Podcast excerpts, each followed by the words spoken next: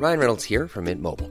With the price of just about everything going up during inflation, we thought we'd bring our prices down. So to help us, we brought in a reverse auctioneer, which is apparently a thing. Mint Mobile unlimited premium wireless. Ready to get 30, 30, bit to get 30, bit to get 20, 20, 20, bit to get 20, 20, bit to get 15, 15, 15, 15 just 15 bucks a month. So, Give it a try at mintmobile.com slash switch. $45 upfront for three months plus taxes and fees. Promo for new customers for limited time. Unlimited more than 40 gigabytes per month. Slows. Full terms at mintmobile.com.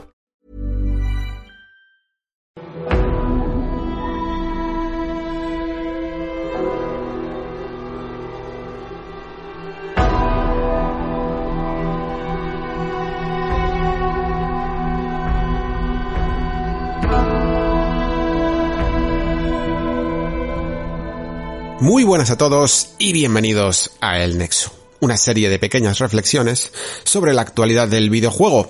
Y en esta ocasión, pues toca otro especial más. Ya sabéis que estamos en temporada alta eh, de este año y además con uno de los juegos creo principales, ¿no? De los más importantes, más relevantes que van a salir en 2021, que es Resident Evil Village o Resident Evil 8, que en el fondo, eh, aunque no lo marca el juego tal cual, pero es una de las entregas principales de la serie y una continuación directa, directísima de Resident Evil 7.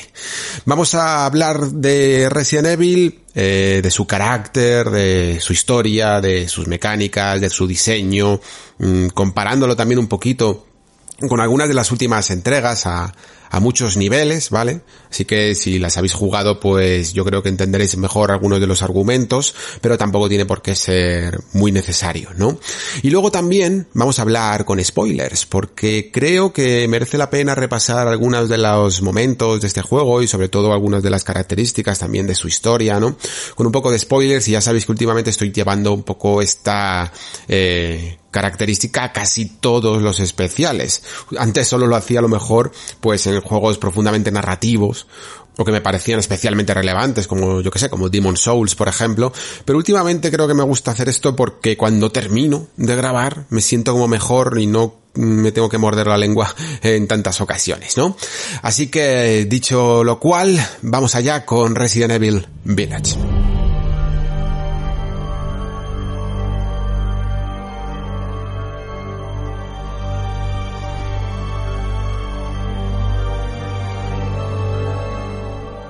Bueno, los más viejos del lugar, del nexo, claro, eh, probablemente recordarán que ya eh, hemos tenido unas cuantas tomas de contacto con la franquicia aquí, eh, porque, buah, así a lo tonto, pues Resident Evil 2 Remake, Resident Evil 3 Remake y Resident Evil 4 lo hemos cubierto. Sin embargo, pues sí que es verdad que Resident Evil 7 todavía me ha faltado hacerle ese repaso porque todavía el nexo no estaba en el aire. Pero con Resident Evil 2, si lo recordáis, eh, titulé el propio capítulo, ¿no? En su especial, como el equilibrio de Capcom. Y yo personalmente siempre lo había visto así. Lo que pasa es que, bueno, una cosa es lo que uno piense, ¿no? Y otra cosa es lo que la propia Capcom piense de sus juegos. Y sin embargo, me sorprendió gratamente ver que ellos están bastante de acuerdo conmigo, en el sentido de que ellos también consideran que en este doble vertiente que siempre ha tenido la franquicia a la hora de ofrecer una experiencia de acción y una experiencia de terror, eh, Resident Evil 2 Remake yo creo que parecía que tenía la fórmula no más correcta, ojo, pero sí más equilibrada. Por eso creo que la palabra era equilibrio y no eh, simplemente pues el mejor, ¿no? O el que mejor eh, ofrece estos factores, porque personalmente os digo que a mí me gusta que siempre esa balanza tire un poquito, un poquito más al terror y por eso eh, os confieso que Resident Evil 7 es una de las franquicias, o, perdón, una de las entregas que más he disfrutado, ya no solo de los últimos Resident Evil, sino de toda la franquicia. Evidentemente, mmm, hay muchos picos eh, enormes, grandes picos de calidad en esta, en esta serie. Creo que el remake de Resident Evil 1 sigue siendo muy vigente. Eh, Resident Evil 4, que, que lo volví a jugar hace poco y lo traje también aquí el Nexo, en el otro lado, en la acción. También me parece increíblemente relevante incluso a día de hoy. Y, y luego, por supuesto, ese, este 2 remake eh, también hacía muy bien las cosas. Y hacía ese equilibrio también porque creaba una tensión que incluso eh, mm, en un remake más convencional no la habría tenido por qué tener, porque ese Mr. X, que sí, que evidentemente aparecía en el Resident Evil 2 de 1998, eh, no daba tanta tensión como en el remake, ¿no? Hay formas y formas en el fondo de tratar el terror y de, y de apelar un poco a esa sensación de tensión que nos ofrecen los jugadores. Cada uno le afectan unos factores y otros pues le pasan más desapercibidos, no le dan miedo directamente, ¿no?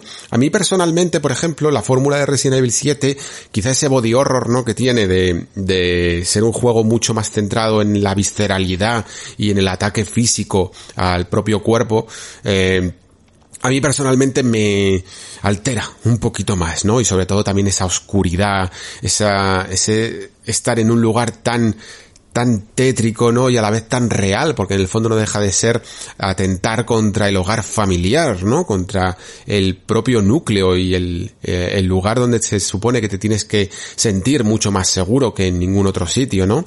Pues esa, rotura, ¿no? De las convenciones y de atacar lo más íntimo, a mí personalmente siempre me ha, siempre me ha alterado más que, que, ninguna otra cosa. Películas como a lo mejor Las colinas tienen ojos y cosas así me ponen muy, muy, muy nervioso. Eh, sin embargo, a lo mejor el terror más sobrenatural eh, me da un poquito más, eh, más igual, ¿no?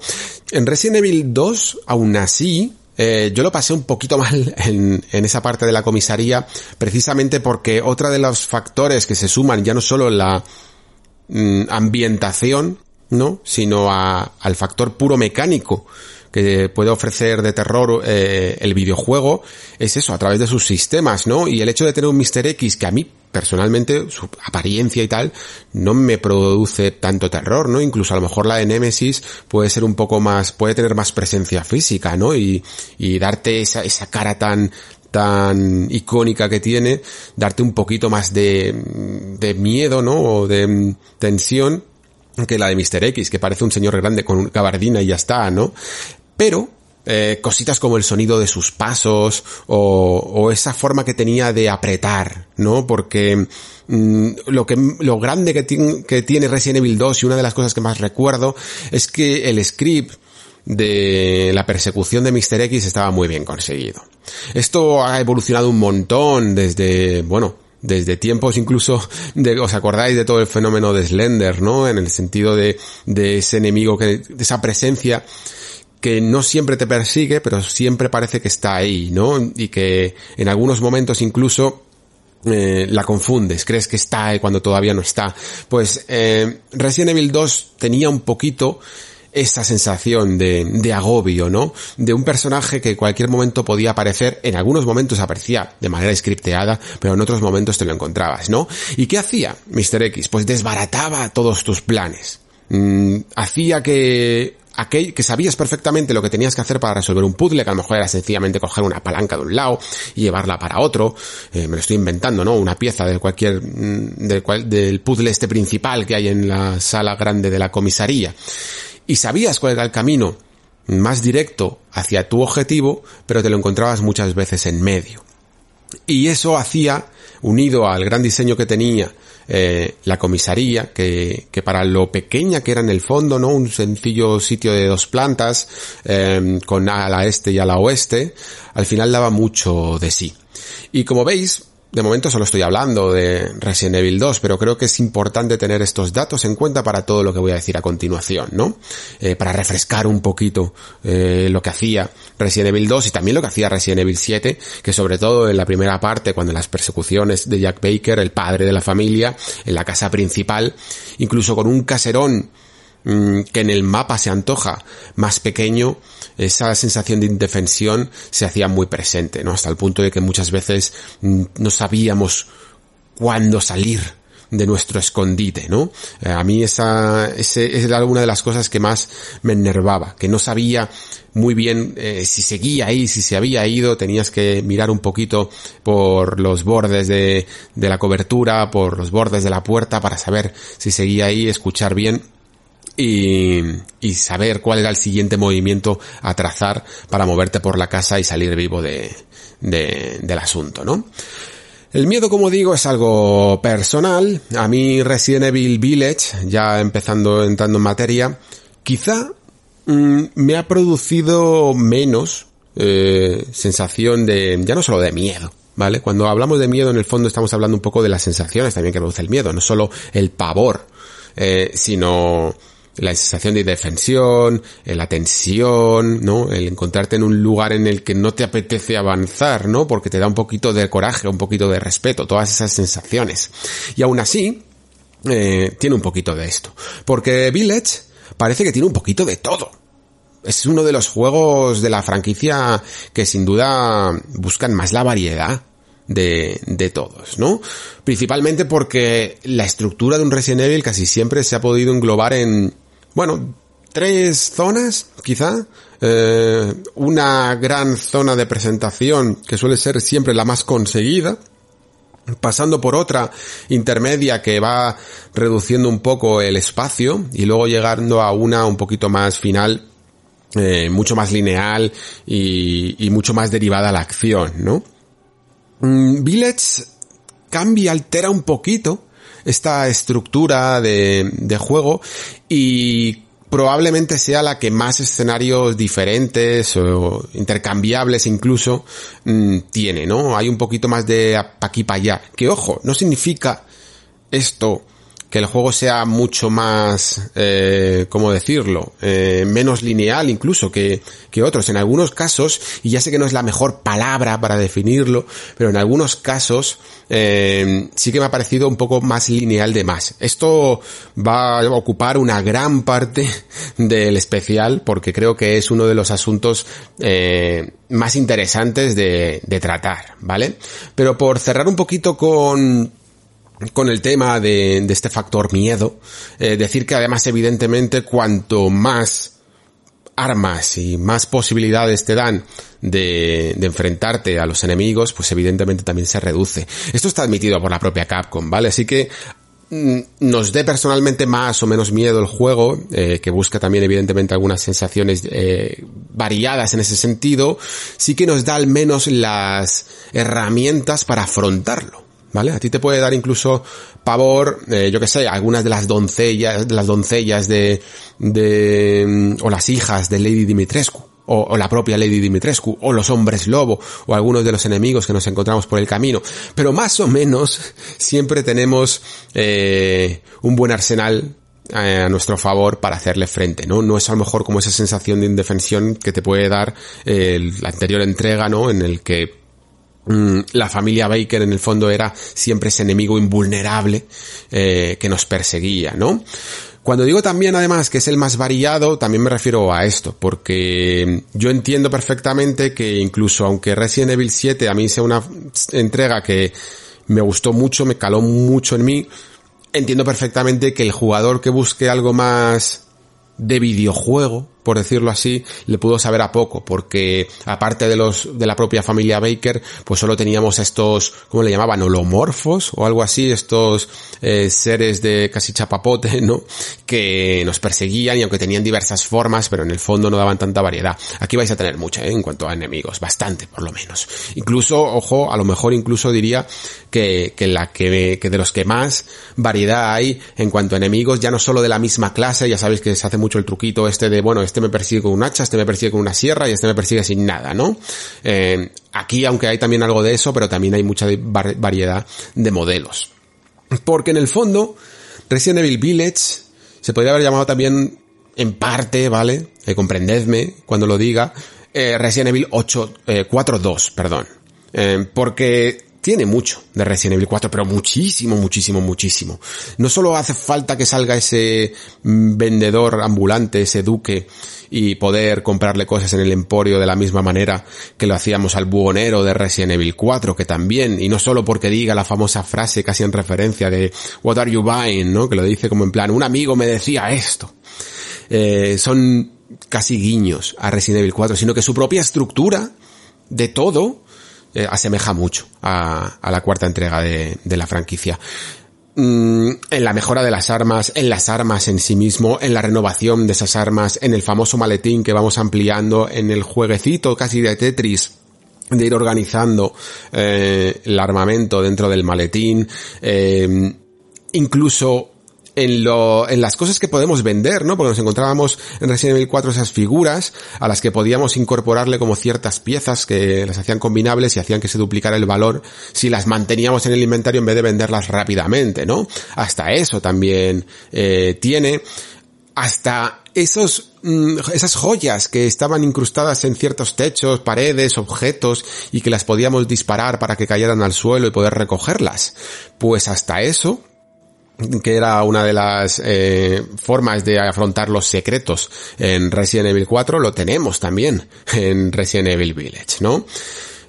Es muy muy parecido hasta el punto que sobrepasa el homenaje y hasta el punto en el que entre el sistema de juego y ese concepto de pueblo y castillo mmm, es, es difícil, bueno, Pueblo Castillo, incluso otros materiales que se ven, que tampoco lo quiero revelar en esta parte, eh, materiales de, de, otros escenarios, que se podrían casi asemejar un poco a esa, a esa última parte, a esa última porción de Resident Evil 4, ¿no?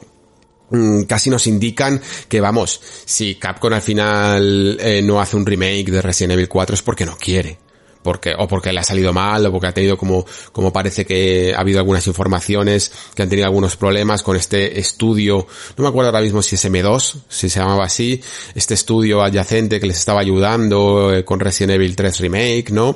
Y que al parecer estaba siguiendo una línea demasiado fiel al original cuando Capcom quería, pues como Resident Evil 2 y Resident Evil 3, que las cosas se cambiaran un poco, ¿no? Que no hacía falta seguir mm, uno a uno el esquema de Resident Evil 4 para su remake. Pero vamos, tienen todo listo para hacerlo.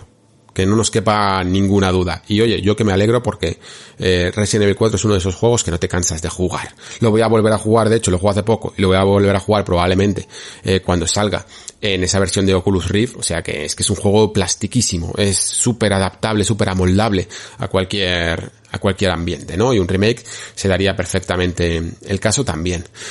Pero volviendo a Village, eh, su estructura quizá es lo más interesante, como decía al principio, ¿no? Es un juego que no solo mm, es Village, no solo es pueblo, no solo es castillo, como hemos visto, no solo es Lady Dimitrescu, ¿no? Sino que tiene mucho más. Lo que pasa es que es difícil en la zona sin spoilers hablar de más. Yo sé que a lo mejor muchos lo conocéis porque hay otros análisis y otros vídeos eh, que he visto por ahí que no tienen ningún problema en mencionar todas las partes del juego. Yo prefiero mmm, mantener el suspense. Lo que sí que puedo decir es que mientras que lo juegas y mientras que vas cambiando mm, de zona, te choca como jugador te choca como conocedor un poco de la saga, porque la mejor manera de explicarlo es decir que parece un poco una especie de feria de atracciones, un parque de atracciones, un parque temático, un safari del terror. Porque cada zona ya no solo es que sea distinta entre sí, sino que parece que quiere dar un miedo o una sensación distinta, ¿no? Eh, se centra en unos elementos tanto de entorno como jugables, completamente distintos, llevándolo desde el terror más bueno, terror o sistema más arraigado a la franquicia, a Resident Evil, como al terror más moderno, como podía llegar a hacer Resident Evil 7, ¿no? Intenta explorar todas estas facetas, eh, cada una bien diferenciada y casi con su propia puerta, que da lugar, ¿no? Cuando consigues la llave, da lugar a esa nueva atracción del terror. Y es que cuando lo ves así, y luego además la propia Capcom en una entrevista que dio con IGN First te lo menciona, ¿no? Como que tiene un diseño de parque temático, pues es que cl claramente lo ves, ¿no? Y aunque mm, es curioso y es interesante y es variado, sin duda que es variado, también da una sensación de poca cohesión en el propio juego. Porque no parece un juego centrado, no parece un título que quiera dedicarse a una sola cosa, sino más bien eso, a provocar muchas emociones en el, en el jugador. Y aunque se entretiene, evidentemente, como un parque de atracciones, pero esa sensación de falta de cohesión, a la vez eh, incorporada a un momento en el que la historia no avanza en absoluto durante una buena parte del juego, parece casi que estuvieras jugando a capítulos sueltos de algo. Y, y da poca sensación de, de estar adentrándote cada vez más en un misterio que poco a poco se desvela y a, medida que te metes en lugares más y más oscuros, ¿no? Que es un poco la sensación que me dio a mí eh, Resident Evil 7, ¿no? Resident Evil 7 es, lo decía en su demo, en la demo de Village, eh, que a, al lado de este Village parece un juego independiente casi. Es un juego con, que tiene como muchísimos menos recursos, más contenido, mucho, mucho más pequeño, ¿no? Pero a la vez todo tiene más cohesión que, que Village, ¿no? Y esa sensación de ir avanzando en una trama que poco a poco, por los diálogos que mientras que te vas escondiendo les vas oyendo a los miembros de la familia Baker, vas armando el puzzle en tu cabeza mientras que poco a poco también vas encontrando eh, algunas notas de las de toda la vida no de Resident Evil que te van explicando algunos algunos detalles y poco a poco a medida que te vas acercando al final vas armando ese puzzle no como digo y vas entendiendo perfectamente la historia hasta que queda bien cerradita y y bien interesante Resident Evil, luego hablaré más en, profundidad, pero esto creo que ocurre menos, porque porque busca mucho más la acción y en algunos hasta hasta el punto de que en algunos momentos eh, se olvida completamente de, de la historia principal. Eh, mira que el juego empieza, arranca bien, eh, termina también bien, con un montón de información, un montón de información, claro, se ha, se ha guardado tanta, pero durante del 20% del juego en su progreso al 80 o así, mmm, la, la, historia desaparece, pero por completo, ¿vale? Muy bien, luego rescato, como digo, más eh, temas de narrativos, pero ahora me quiero centrar un poquito más en, en ese diseño, ¿no? El diseño del juego es peculiar, muy peculiar, porque no se repite, no es un diseño reiterativo de vamos a intentar hacer esto y luego girar un poco más la rosca y un poco más la rosca, ¿no? En su propio game loop, sino que mm, busca distintas cosas, busca distintas experiencias, como he dicho antes. Quizá las más interesantes, eh, y además sin spoilers, por decirlo así, que se pueden mencionar, son las de, evidentemente la del pueblo y la del castillo, pero como digo, no son las únicas. Eh, el pueblo es un poquito más abierto, es un poquito más explorable, ¿no? Y además, eh, es un poco como el hub de todos los escenarios que vas a visitar, ¿no? Siempre tienes la posibilidad de abrir nuevas puertas que estaban a lo mejor selladas, cerradas, o que necesitabas incluso en algunos lugares, como unos pozos, una manivela para poder encontrar su secreto, ¿no? Siempre tienes como una excusa para volver a recorrer una zona y descubrir, pues, eh, nuevas armas, nuevos accesorios para las armas y sobre todo un montón de dinero para el duque, para comprarle todo lo que necesitas, ¿no? Pero el castillo, que a lo mejor era la zona que podría haber llegado a ser más memorable, a mí me la ha parecido un poco menos. Y aún así es muy buena, ¿vale? Porque es, sobre todo, también lo hablaremos después, que gráficamente este juego eh, a mí me parece increíble. Pero sobre todo de diseño artístico me parece una barbaridad. Y el castillo es impresionante tanto por fuera como por dentro, como por arriba, como por abajo. Es, es una verdadera gozada, ¿vale? Pero aquí viene el primer pero grande. Hasta, hasta ahora, más o menos, pues son todo un poco dudas, reflexiones, pero aquí me parece un poco el pero grande. Em, este juego tiene peor diseño de niveles que, que los inmediatamente anteriores, quitando Resident Evil 3, que aún así un poco se, se antoja parecido, ¿vale? A, ese diseño de niveles, en el sentido de que si os acordáis en 3 Remake, toda esa parte inicial de, de las calles y de algunos de los eh, Mm, de las partes del metro, de algunos eh, bloques de edificios y cosillas así por donde nos podíamos mover, sí que nos tenía un poco de aquí para allá, ¿no? Eh, desarrollando un poco, desbloqueando puertas y moviéndonos eh, mientras que nos perseguía scripteadamente ese Nemesis que le salió un poco rana y algunos zombies. Aquí el castillo está protagonizado evidentemente por esa mm, ya conocida por todos propios y extraños Lady Dimitrescu y sus tres hijas y un unos cuantos enemigos más que te aparecen para la ocasión, que son suficientes, yo creo, para poder armar aquí eh, un momentazo, un escenario digno de la saga y digno de la casa de los Baker o de la comisaría de Resident Evil 2 Remake. Yo creo que son esos ejemplos que he puesto antes, precisamente para esto, eh, que más han calado, yo creo, en los jugadores, que más recuerdan porque estaban muy bien realizados, ¿vale? El castillo Mm, creo que, lo vamos a recordar como uno de los mejores momentos de este juego y sin embargo no creo que cale tanto, ¿vale? No creo que sea tan memorable. ¿Por qué? Porque fijaos en una cosa bien curiosa y es cómo funciona el espacio dentro de un videojuego, ¿vale? Porque este castillo es enorme, incluso más de lo que parece, ¿eh? Si hay momentos en los que vas por fuera y ves todos los torreones, miras hacia arriba, es flipante además, ¿eh? tiene, tiene estampas de postal directamente. Y es gigantesco, gigantesco, gigantesco por fuera. Pero cuando vas mirando el mapa y cuando lo vas eh, recorriendo, te das cuenta de una cosa. Y es que este castillo podría albergar, pues yo que sé, mil casas de los Baker o 500 comisarías, ¿no? Dentro de lo que es el espacio físico. Y sin embargo, como nivel, como diseño de ese nivel, es hasta un poquito más, no sé si igual o, o, más pequeño, o se me antoja un poquito más pequeño, o incluso aunque no lo sea, aunque tenga más habitaciones, más metros cuadrados en el fondo, ¿no? De recorrido, de espacio físico, eh, como diseño de nivel me sigue siendo, me sigue pareciendo más pequeño. Y sobre todo, me sigue pareciendo, a falta de una palabra mejor, más lineal. Comprender el significado aquí de lo que quiero decir con lineal es complejo, ¿vale? Porque lineal, eh, los jugadores los, solemos atribuir a elementos pasillescos, ¿no? Pues sencillamente un eso, un pasillo como ese famoso de Final Fantasy XIII del inicio, eh, un Call of Duty en el que lo único que tienes que hacer es tirar para adelante, ¿no? Y que no hay desvíos.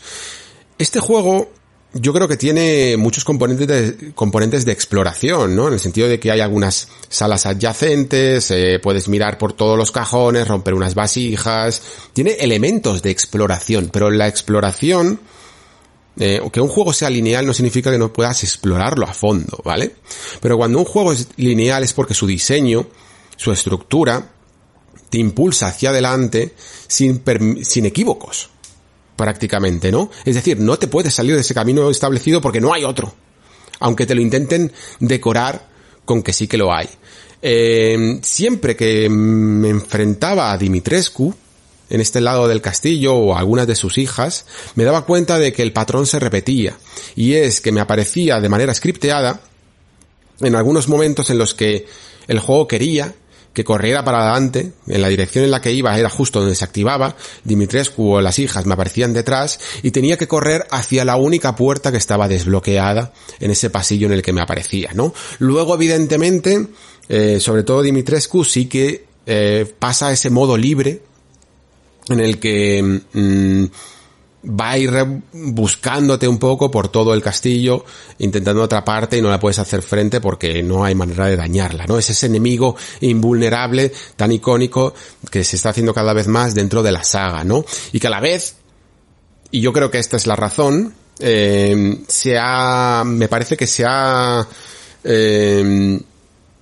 facilitado, se ha hecho más accesible porque es uno de los elementos con los que más problemas tiene el fan medio, por decirlo de alguna manera, ¿no? Es uno de los elementos que más tensión genera, el ser perseguido, el ser, el que te desbarate todos los planes, como hablaba antes con Mr. X, ¿no? No te deje jugar bien, no te deje jugar cómodo, y esa incomodidad molesta a muchos jugadores hasta el punto de que no se sienten a gusto y pueden incluso llegar a dejarlo, a abandonar el juego. Y creo que Capcom era consciente y es consciente de esto. Y en esta ocasión con este Village querían un juego mucho más accesible, un juego donde pudieras liberar más tensión que acumularla. y no solo a partir de las armas, sino que incluso en estos momentos eh, puedas ya no solo hacer frente, sino solucionar el problema de una manera mucho más sencilla, ¿no? Mm, Dimitrescu no se mete en ciertas zonas, eh, no aparece tanto y su patrulla, por decirlo así, dentro del castillo es mucho más eh, facilona, ¿no? De tanto de esquivar como de librarte de ella, de, de no de ocultarte ni siquiera, porque si bien, por ejemplo, en Resident Evil 7 sí que podíamos escondernos y debíamos escondernos agazapaos detrás de un sofá o detrás de un mueble de Jack, por ejemplo, o de Marguerite en la segunda parte, eh, con Resident Evil 2 no podíamos hacer eso, ¿no? Y por lo tanto era aún más tenso esos enfrentamientos con Mr. X. A mí, como os digo, siempre que, he visto a Dimitrescu pulular por ahí, sabías perfectamente a dónde tenías que dirigirte y, y muy pocas veces se ponía tan en medio como para no poder esquivarla y llegar sin ningún tipo de problemas.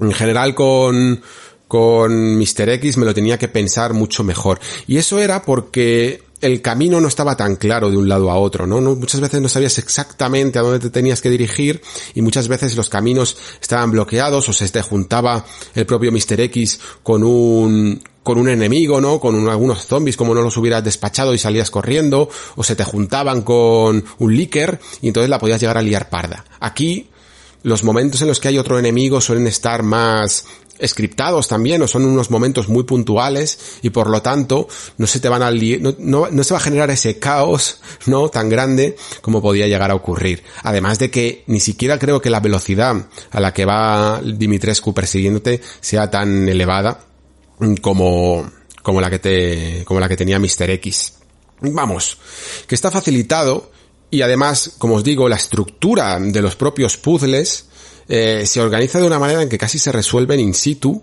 o se resuelven de, de un mismo trayecto, ¿no? Hay un momento en el que tienes que conseguir como una especie de máscaras y te das cuenta de que no tienes que ir y volver en ningún momento, sino que sencillamente trazando el recorrido por la única puerta abierta te las vas encontrando todas a tu paso, ¿no? Y, y mientras que lo vas haciendo además, pues te vas despachando unos cuantos enemigos por el camino.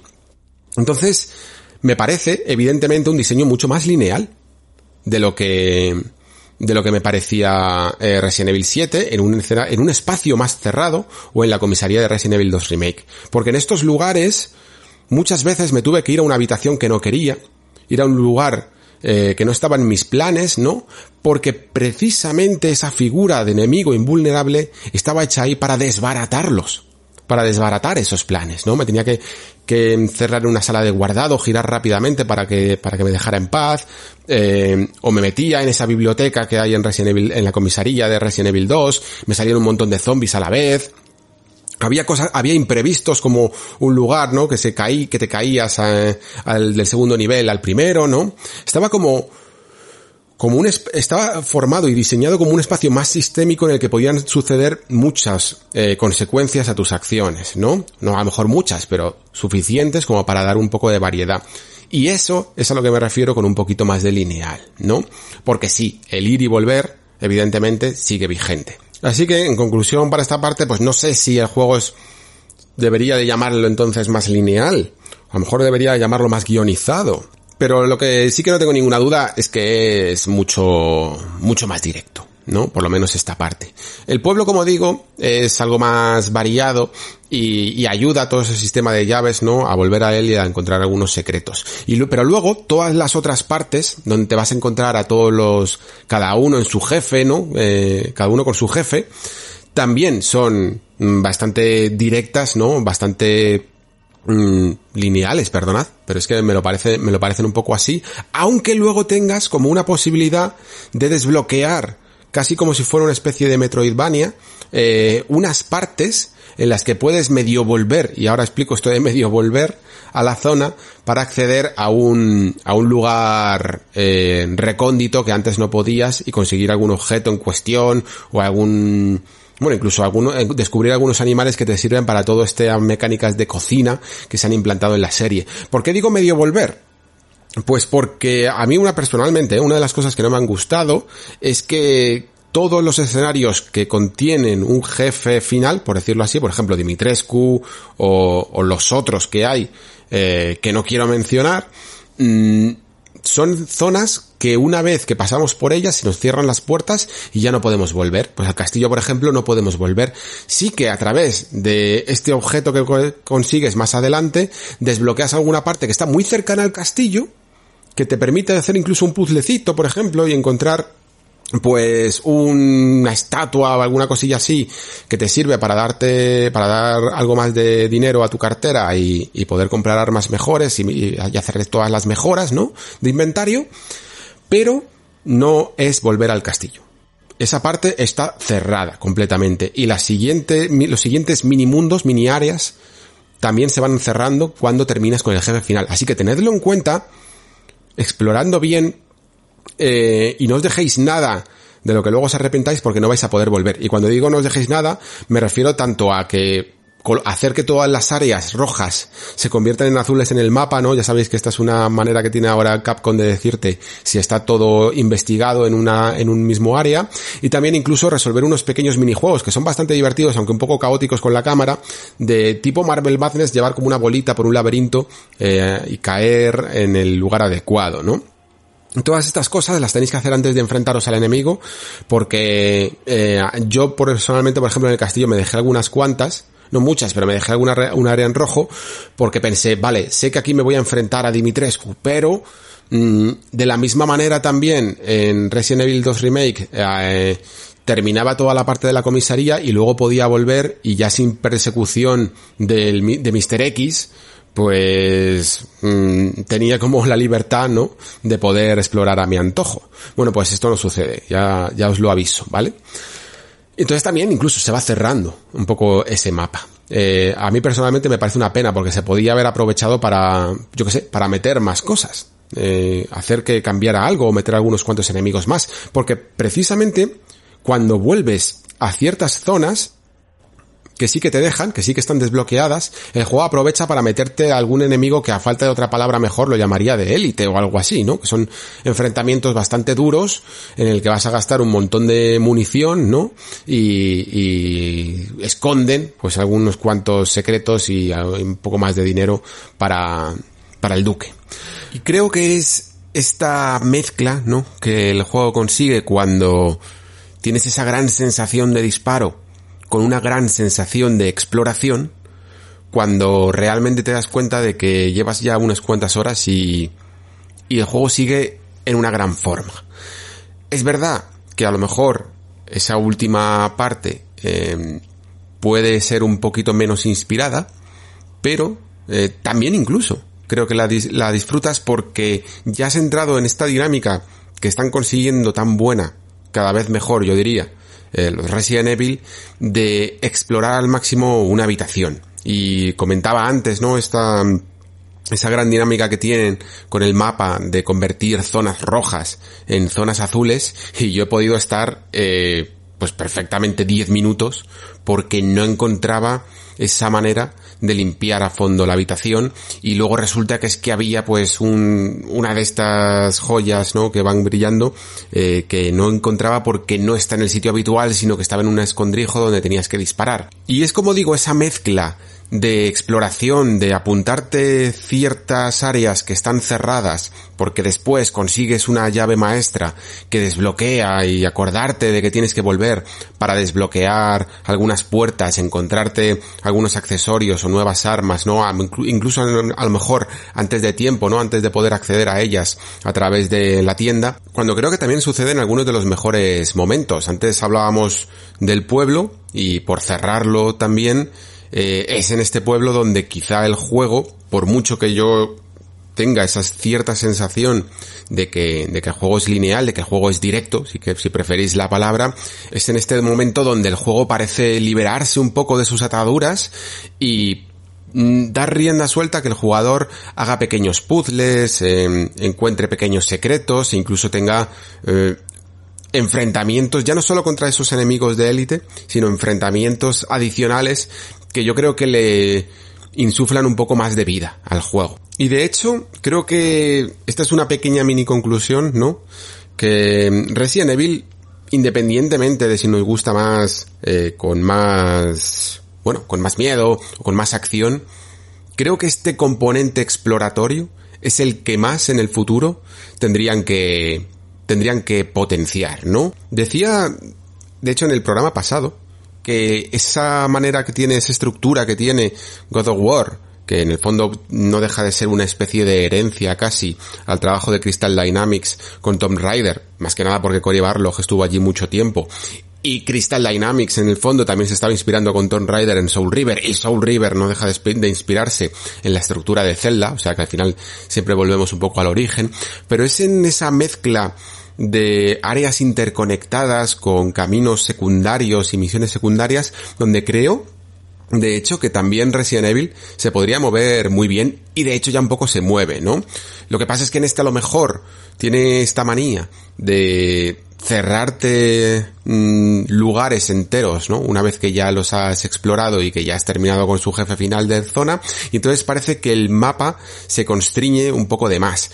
Pero por mucho que incluso tenga esa sensación de que este Resident Evil a lo mejor no vaya a pasar a la historia como una de las mm, entregas clave, ¿no? De la serie, sí que sin embargo veo un poquito de esa estructura que están consiguiendo eh, perfilar, ¿no? Que a lo mejor Resident Evil 7, porque era demasiado pequeño, todavía no se le veía el potencial y sin embargo Village me parece como esa primera piedra para construir el futuro de la franquicia.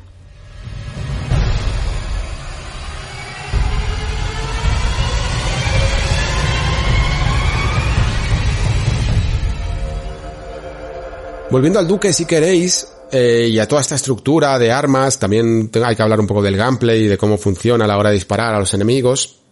Decir que personalmente eh, me parece también más accesible que la forma de Resident Evil 4, ¿vale? esas ampliaciones del maletín, que para mí tenían un encanto increíblemente singular en Resident Evil 4, Aquí, aquí prácticamente no te dan ninguna pega. Muy pocas veces me he encontrado con la tesitura de tener el inventario lleno, el maletín lleno, eh, y no poder encajar un arma o encajar eh, un poco de munición y perderla y que te duela y todo eso, ¿no? De hecho, en Resident Evil 4, incluso esta última vez, ya sabiendo un poco todo, eh, todavía tenía que jugar un montón con este maletín todavía tenía que ir organizándolo y hasta disfrutaba de organizar las casillitas con un cierto orden de cada arma, ¿no? Dentro del trastorno obsesivo compulsivo que me producía todo este minijuego casi en sí.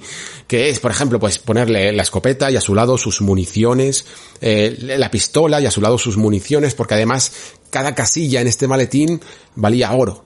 En Resident Evil Village es muy muy fácil. Y aunque he visto a gente diciendo, ay, qué bien, otra vez volver a girar todo como en las piezas del Tetris y tal, realmente puede apelar a esa sensación nostálgica del 4, pero realmente no te pone en ningún desafío ni en ningún aprieto la limitación de inventario. Por lo menos a mí no me la ha producido, ¿vale?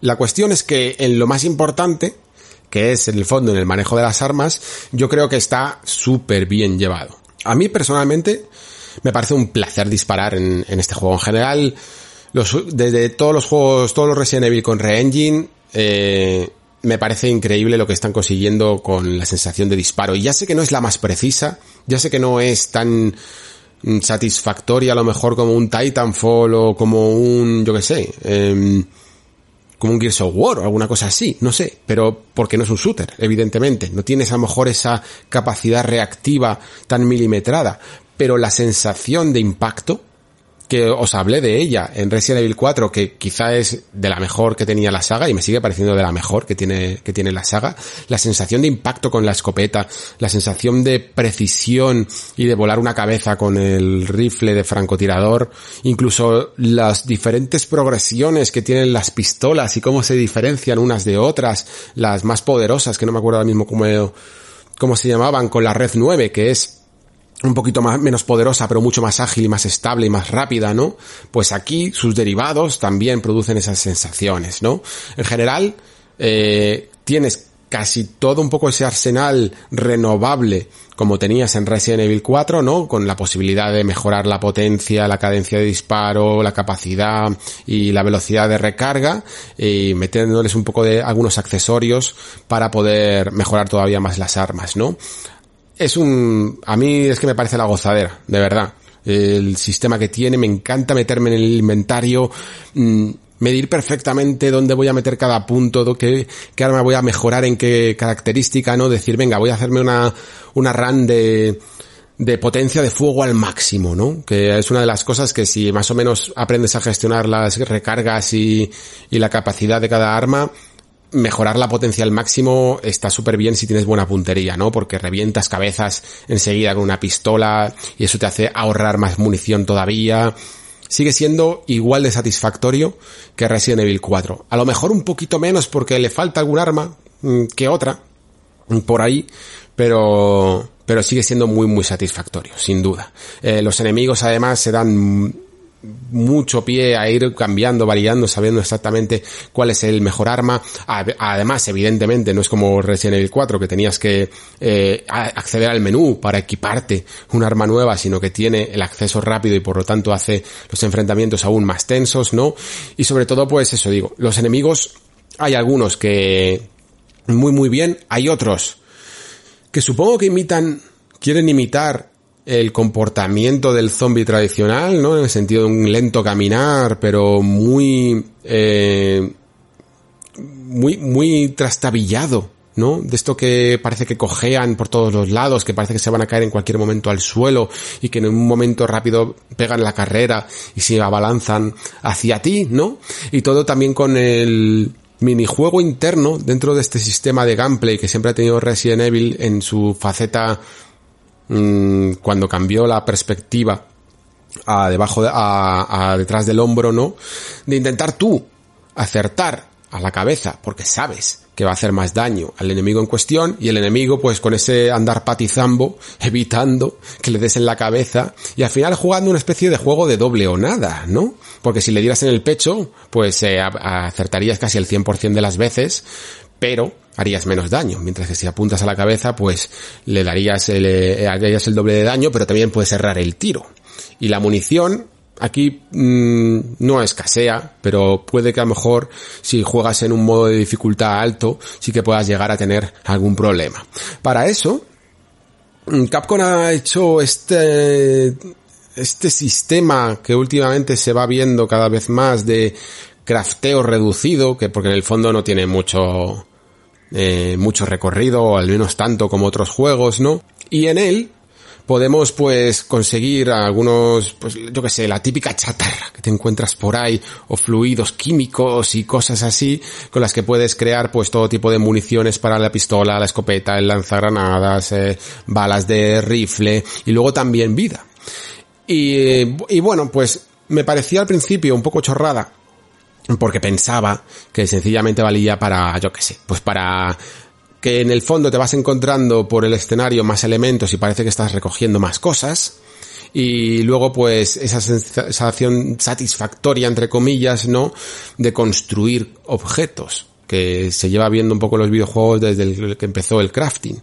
Pero mmm, me parece que le puede llegar a dar un componente táctico, sobre todo en modos altos de dificultad, cuando tengas menos balas eh, y tengas que elegir más entre si en algunos momentos quieres construir con los mismos materiales eh, balas de pistola o balas de escopeta o, o, directamente hacerte un nuevo botiquín.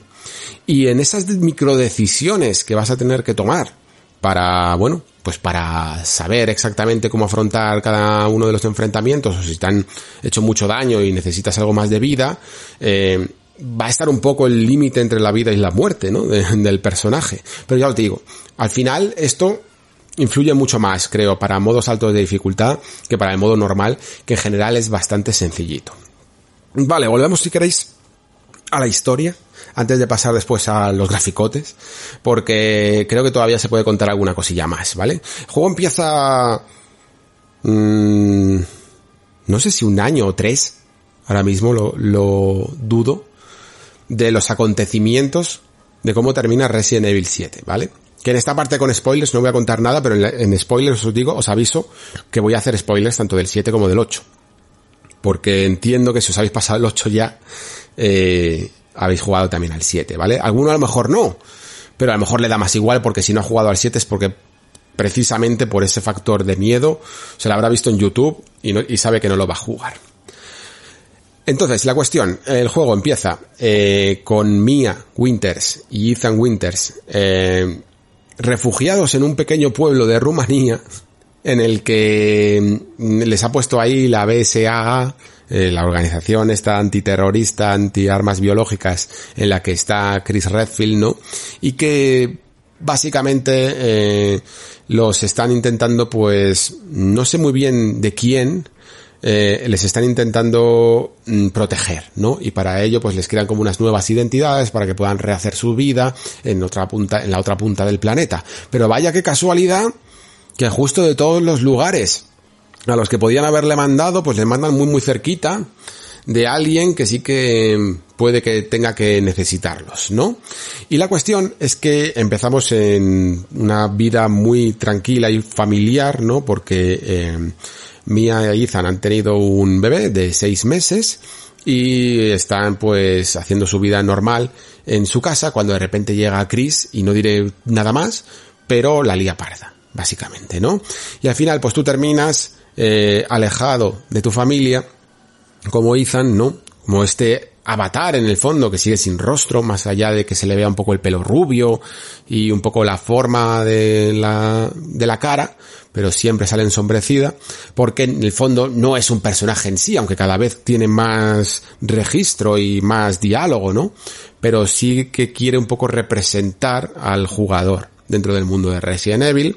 Y como digo, pues terminas solo, arrastrándote después de una especie de accidente en un coche, Mm, hacia un pueblo en el que ya directamente desde el principio vemos esa estampa del castillo eh, a lo lejos, ¿no?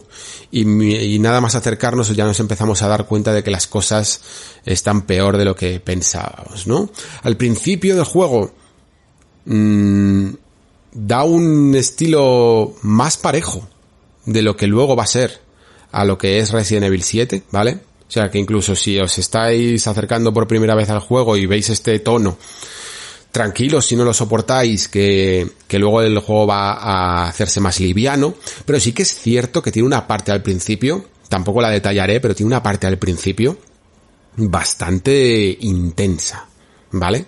Muy, muy intensa, y luego ya el juego se va tranquilizando y empieza a ser más progresivo para que vayas poco a poco dominando las técnicas y, las mecánicas, porque al principio avasalla muchísimo. Y sé que algunos de vosotros en modo hardcore, o, que además yo lo había un poco recomendado para algunos que querían una, experiencia un poco más desafiante, estaban eh, lamiéndose las heridas en esta zona, pero luego creo que habéis comprobado que más o menos ya se estabiliza la cosa y ya es más asequible incluso en hardcore.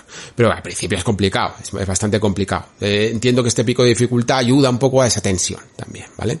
Esa tensión que quiere conseguir el juego. Y la historia, en, a partir de este punto que comento, eh, vais a ver, pues, mm, se va a conectar un poco si habéis jugado a las demos con lo que habéis visto ahí, y después de eso, mm, desaparece casi, casi por completo, ¿vale? O sea, pero cuando digo que desaparece, no estoy exagerando, ¿vale? Es que, es que directamente mm, ni siquiera las notas que te encuentres por el camino realmente te están aportando nueva información para la, lo que tú quieres saber, ¿no? Que es qué es lo que está ocurriendo con la madre Miranda, eh, que parece que es ese personaje en la sombra que lo domina todo y que todo el mundo menciona, ¿no? Y por qué eh, tu bebé ha desaparecido y todo lo que está ocurriendo en el pueblo, ¿no? Todas estas preguntas desaparecen completamente del territorio hasta el final, final, final de la aventura. ¿eh? Es increíble. Incluso cuando parece que, que puede encontrar el momento, el juego, algunos momentos para respirar narrativamente y aportar algo de información, tampoco lo hace y se espera al final de todo. Entonces, claro, luego al final sí que viene la montaña rusa de información y dices, ah, vale, esto es por esto, esto es por esto, y anda, mira esto, qué guay, tal, no sé qué, y tiene un par de ideas además bastante interesantes, que alguna la vais a ir, eh, todo el mundo se la pregunta por el camino, y otra, eh, te hace preguntarte un poco incluso cuál va a ser el futuro de, de la serie, eh, cómo lo van a diseñar en el futuro, ¿no? O sea que está bastante, quedas medianamente saciado, pero no puedes olvidar que, que has quedado saciado porque durante el 80% del juego se te ha ignorado directamente en, en el aspecto narrativo. ¿No? Y a mí eso personalmente no me gusta, porque eh, creo como decía antes con Resident Evil 7, por eso he dado todos los detalles, Resident Evil 7 creo que hacía un balance mejor, incluso cuando en algunos momentos decías, pero ¿por qué estoy cogiendo aquí un brazo mm, momificado y cosas así? No entendías muy bien nada. Mm, a medida que ibas eh, mm, escuchando las conversaciones que tenía la familia o que te iban hablando mientras que te perseguían por la casa e incluso en segundas partidas te vas dando cuenta de que se narra más información y se dejan muchas pistas de todo lo que está ocurriendo hasta el punto de que podrías incluso resolver el misterio desde la primera hora si eres avispado, ¿vale? Pero en general creo que tiene un ritmo narrativo mucho más logrado, con una historia mucho más sencilla, menos ambiciosa y, también porque tira menos al espectáculo. Eh, Resident Evil Village narrativamente se olvida de la historia porque le conviene y utiliza esa, esa estructura tan tradicional, pero tradicional me refiero de, de hace 20 años, de necesitas conseguir cuatro cosas y vete a los cuatro sitios a conseguir las cuatro cosas, en vez de ser impulsado por la propia historia, ¿no?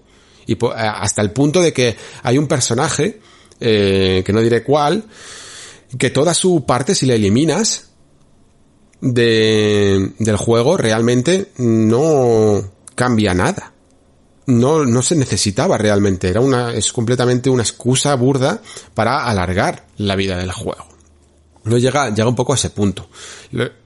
Por fortuna, como digo, creo que coge el pulso en los últimos momentos y al final pues eh, rescata un poco eh, el título de lo que podría haber sido un pues un desajuste monumental, sinceramente. Para los que hayáis jugado, pues en la parte con spoilers, evidentemente me podré explayar a gusto. Eh, tanto lo bueno como lo malo, ¿eh? Como último punto, antes de llegar a las conclusiones, em, creo que es menester hablar del trabajo que está haciendo Capcom con tanto con el re-engine como de cara a la nueva generación que puede llegar a ser incluso más brutal todavía, porque es eh, claro y evidente que Village es un juego de estos que antes, no sé si ahora también deberíamos de hacerlo, pero antes se llamaban intergeneracional, ¿no? Por el sentido de que forman parte de ese puente entre generaciones que sale para las dos y que por lo tanto tiene que ser consciente, ¿no? De que no puede llegar hasta ciertos extremos de ambición porque necesita moverlo un hardware de hace 8 años ya, ¿no? De, finales de 2013 como es PlayStation 4 y Xbox, y Xbox One, ¿no? Entonces, pues siendo consciente de esto, eh, tiene que hacer eh, ciertas concesiones y hay algunos puntos en los que se puede llegar a notar, incluso aunque juegues en PlayStation 5. Yo he jugado en PlayStation 5 y aún así me parece increíble. Se nota como si fuera una edición remasterizada, que es un poco la, sensación que ya me dio en la demo, ¿no? Eh, una edición remasterizada de un título de la anterior generación, pero aún así, menuda remasterización, ¿eh? Porque el juego se ve inmenso, se ve increíble, eh, sobre todo toda la parte del castillo, se apoya mucho en un sistema de iluminación increíblemente realista, que ya me lo pareció en, en Resident Evil 7, sobre todo, más incluso que en Resident Evil 2.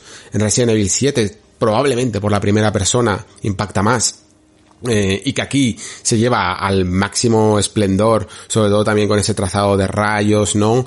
Y, y con un, y, siguiendo, eh, funcionando bastante bien a altas tasas de frame, ¿vale? Cuando tienes el trazado de rayos activado, pues puede oscilar entre los 45 frames por segundo hasta los 60 cuando estás en interiores y donde no necesitas realmente tanta potencia, ¿no? Pero cuando estás por el pueblo, sí que hay un momento en que puedes ver algún tironcillo. Si no te gusta en absoluto ni siquiera esos pequeños tironcillos que nunca suelen suceder en los combates, eh, lo puedes desactivar el trazado de rayos en consola y, y tiras para adelante con 60 frames casi sólidos todo el rato, ¿no? O sea que el juego es muy escalable y está súper bien. Y además, cuando te vas fijando en los detalles de los rostros, de la captura por movimiento, de las propias animaciones faciales, yo personalmente estaba flipando, de verdad os lo digo.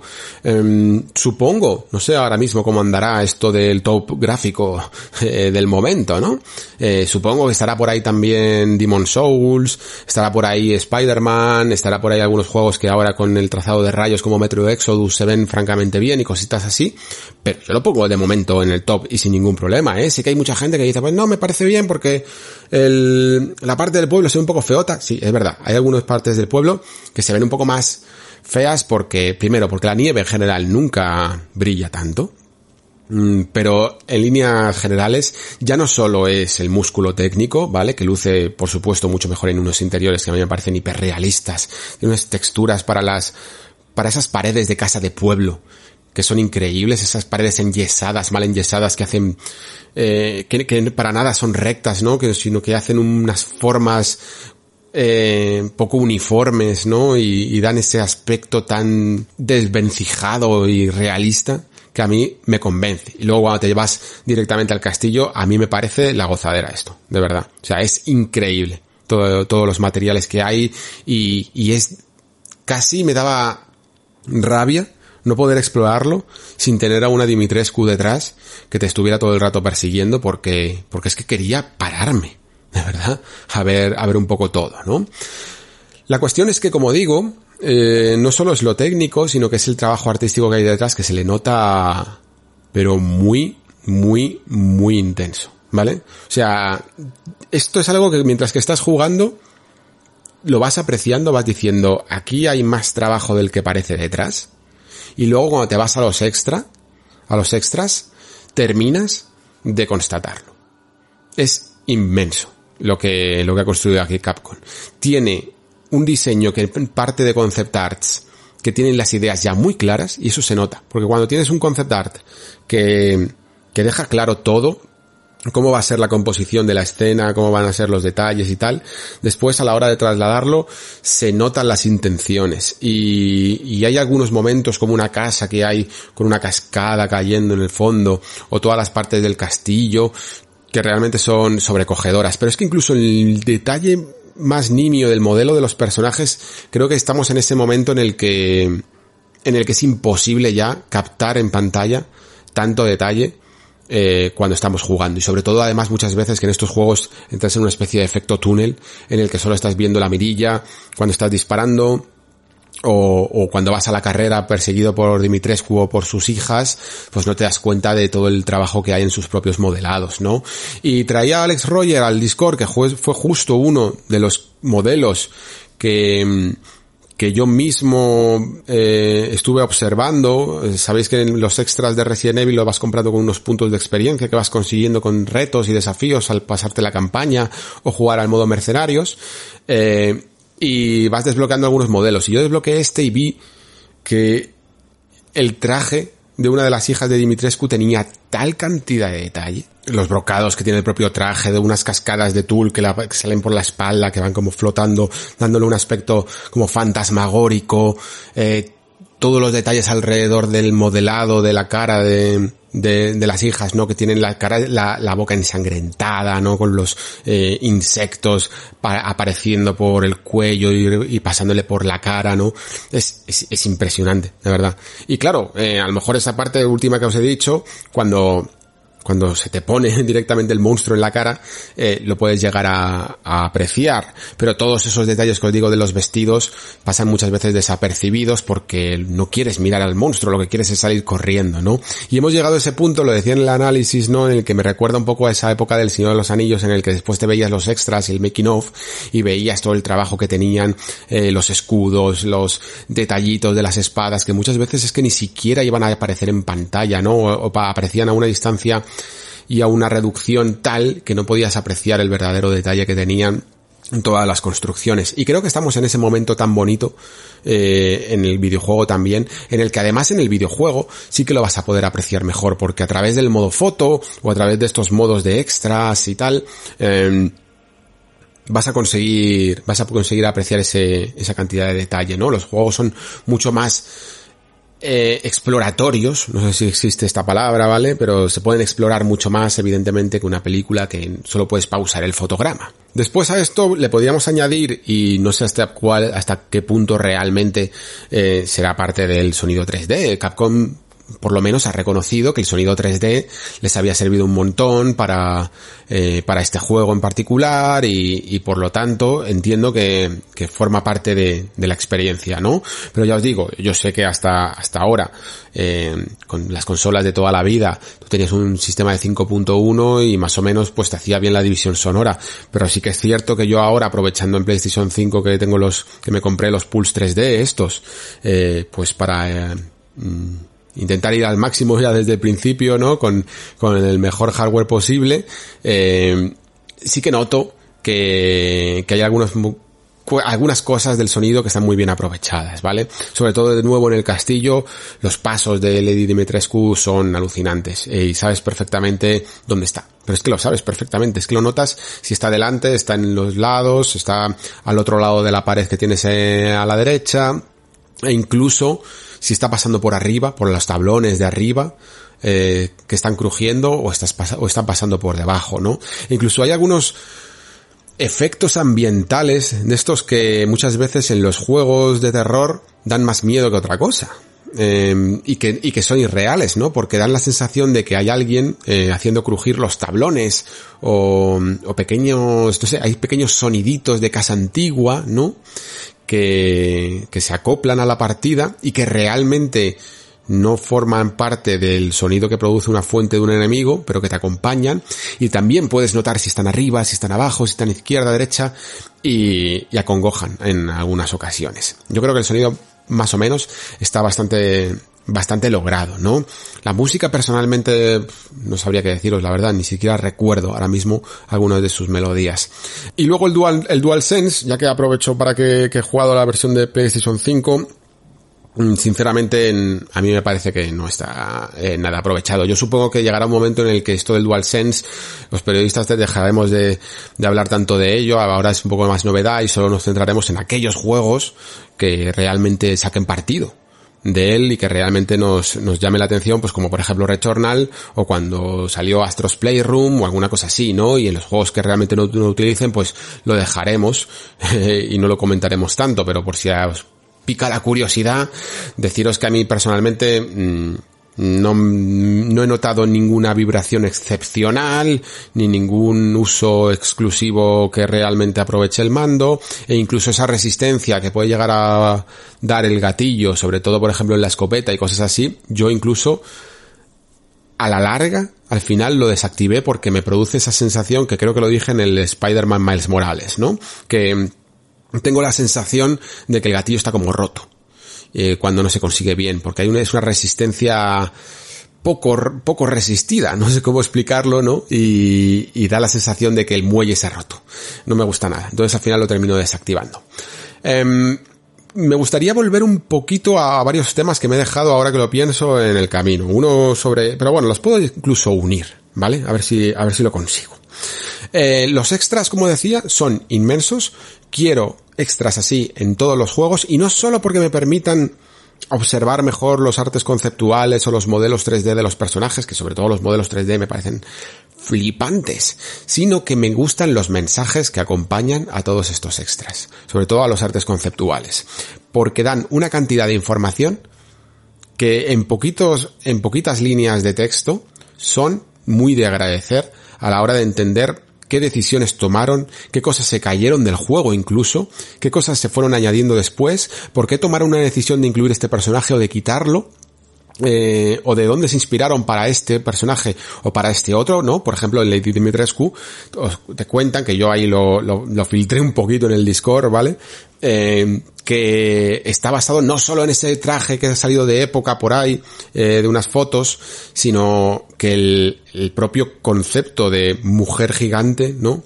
Está basado en una leyenda urbana japonesa de la mujer de los... Mmm, no sé, no sé cuántos pies eran de altura, pero, pero sí, es la, como la mujer de los dos metros de altura, o algo parecido, ¿no? Que al final es un poco, es bastante más. Pero, pero de ahí viene un poco la inspiración. Y todas estas cosas te las encuentras en unos extras muy jugosos que a mí sinceramente, vamos, es que hasta pagaría por ellos, os lo digo de verdad.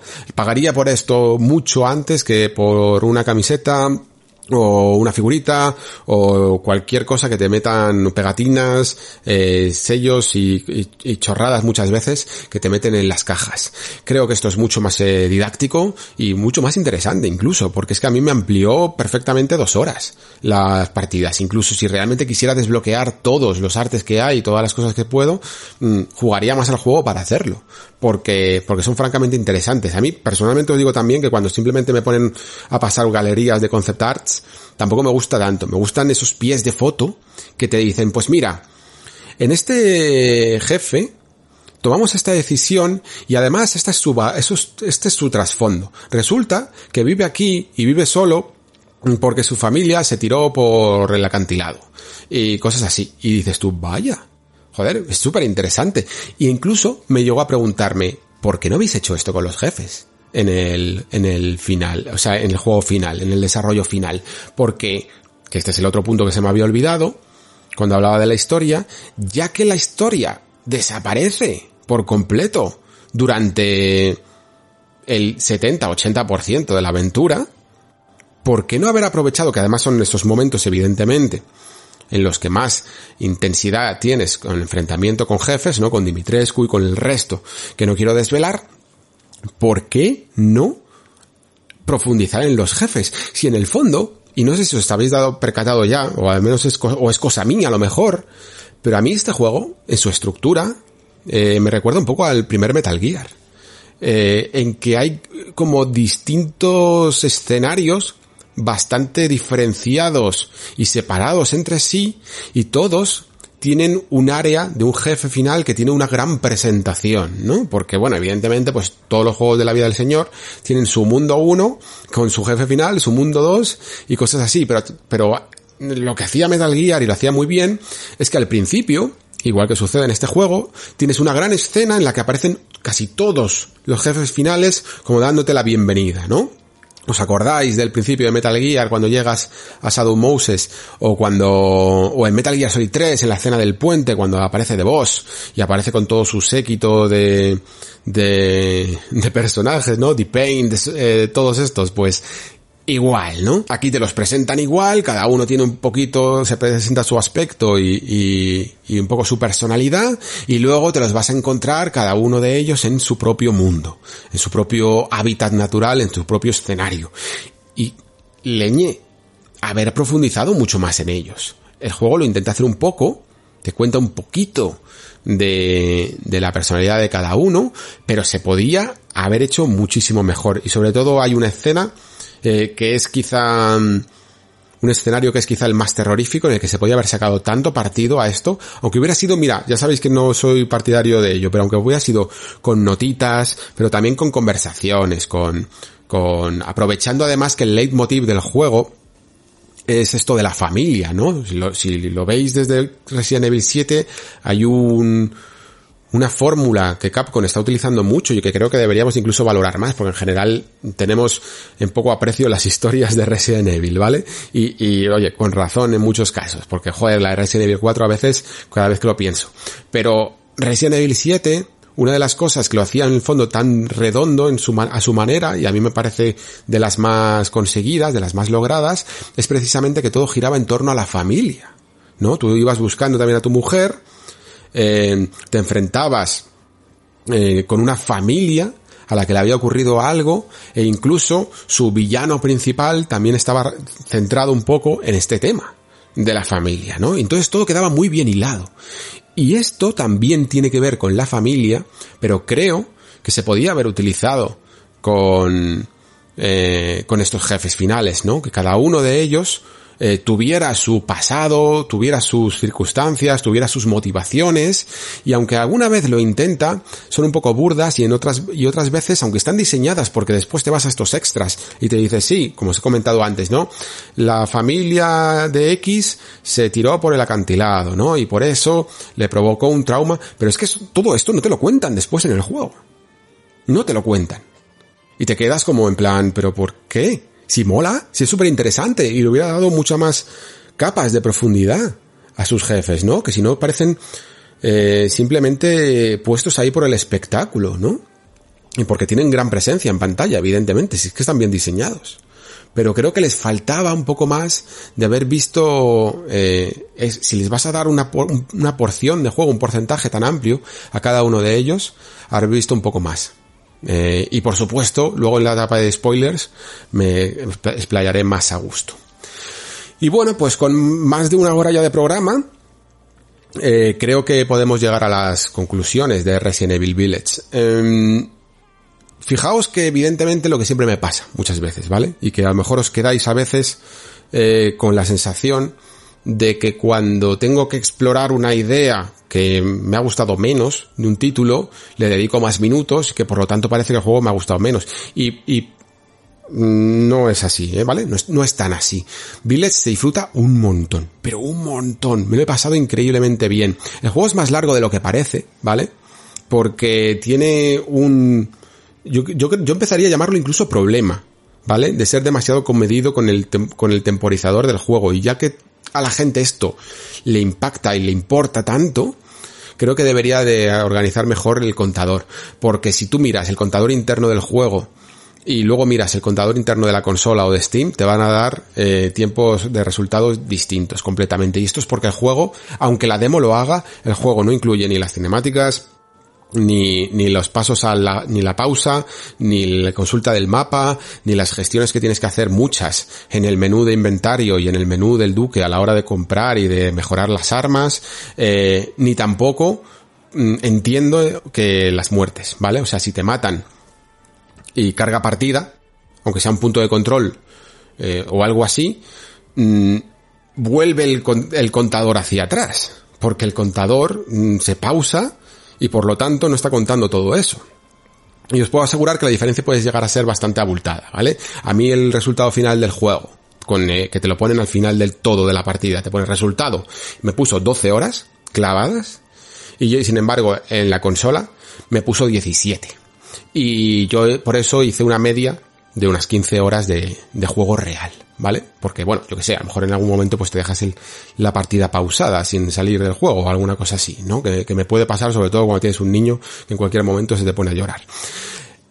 En definitiva, eh, el juego es súper, súper divertido, pero como suele ocurrir también en, en casi todos los Resident Evil, yo diría, va de más a menos, ¿vale? Evidentemente. La parte del pueblo, la parte de, del, del castillo, está muy lograda, incluso con los peros que yo le pongo al castillo, porque claro, es que yo quiero que vuelva a tener un gran diseño, pero sin embargo es una de las mejores partes aún así del, del juego.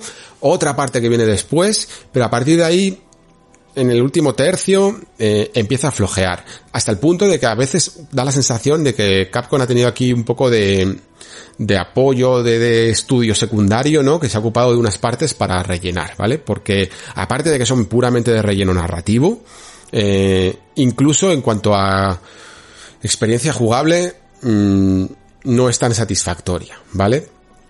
Tienden mucho al espectáculo, una tiende mucho como al espectáculo, por decirlo así, pero realmente es un escenario que parece un poco de pega, y otra es como, yo que sé, como la, para eh, a ver cómo lo puedo decir sin, sin decir spoilers.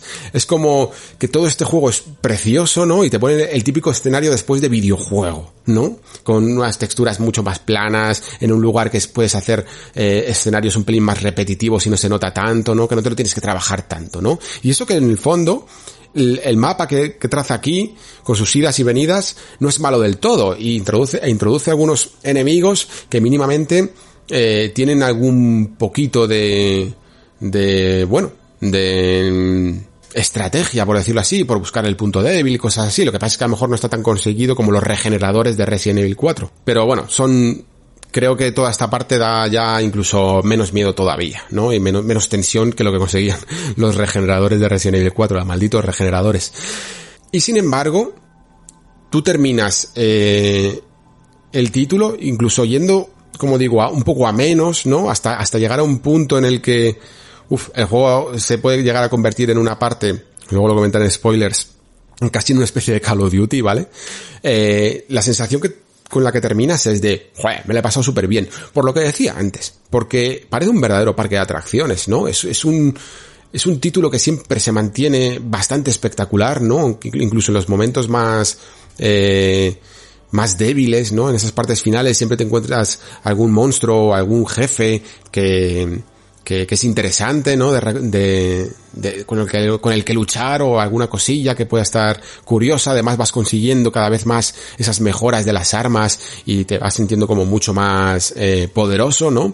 La sensación de disparar, como digo, es que es es que es tan maravillosa que directamente entiendo que mucha gente se vaya al modo mercenarios a dar un poco de rienda suelta al gatillo, porque además es un modo que se lo han trabajado mucho más, tiene más opciones, tiene todas las opciones de la tienda, tienes como unas habilidades especiales que puedes conseguir por el mapa, ¿no?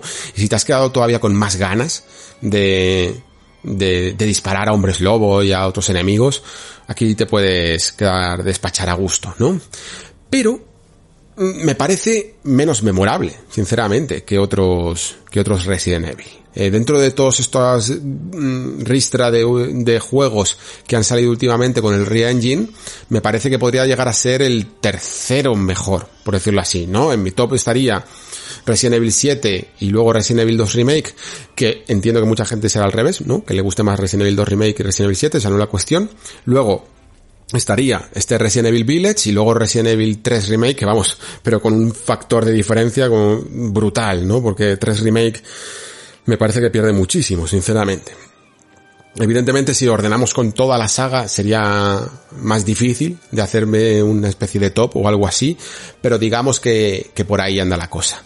Sinceramente, mmm, por terminar también con uno de los factores más, eh, bueno, que, que, más se ha hablado de, de, este juego, que es la ambientación, ¿no? Lo, lo que cambia en el fondo a lo que es un Resident Evil tradicional, a mí personalmente no me ha molestado, incluso lo celebro.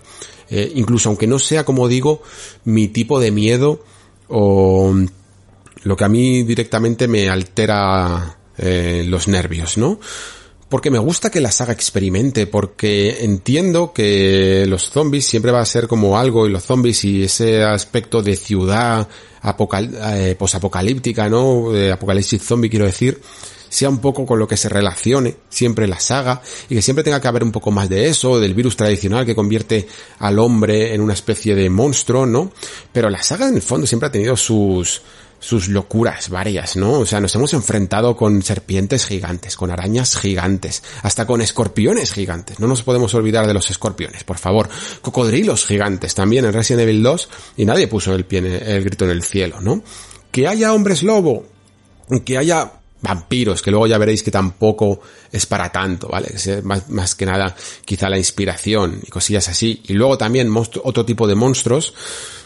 A mí me parece que es el intento de la franquicia por experimentar y por ver hasta dónde puede llegar en sus propias fórmulas, ¿no? Y todo incluso siempre, aunque la historia más o menos a veces tropiece y a veces desaparezca, intenta también siempre, eh, como lo hizo Resident Evil 7, contextualizar, contextualizarlo todo con, con lo que en el fondo siempre ha sido el virus eh, de toda la vida, ¿no? O al menos los experimentos que se hicieron con el virus, ¿no? Y sí, sí es verdad que a veces esto parece un poco el desvarío de los Assassin's Creed post Assassin's Creed 3, ¿no? Que, que, intentan dar vueltas y vueltas a la misma idea, aunque no terminan de coger un hilo narrativo que realmente haga que, que la historia del presente vuelva a tener peso. Pero, mm, de momento, de momento, no, o sea, no quiero decir ni que no funcione ni que funcione del todo, pero creo que, que es aceptable. Es aceptable que, esta, que una saga tan longeva experimente, porque quedarse en lo de toda la vida, mientras que a la vez intentas eh, parecer un poquito más serio en tus narrativas, sería algo, algo difícil, ¿no? Y creo que Capcom todavía tiene que mejorar bastante en esto de las narrativas, aunque creo que con la de Resident Evil 7 ya os digo que cogió mejor pulso, pero creo que todavía tiene que mejorar y para eso, pues también, evidentemente, necesita un poquito de libertad y un poquito de libertad pues a la hora de hacer sus fórmulas de terror y a la hora de experimentar con, bueno, tanto con con su virus, como con sus personajes, como con la ausencia de ellos.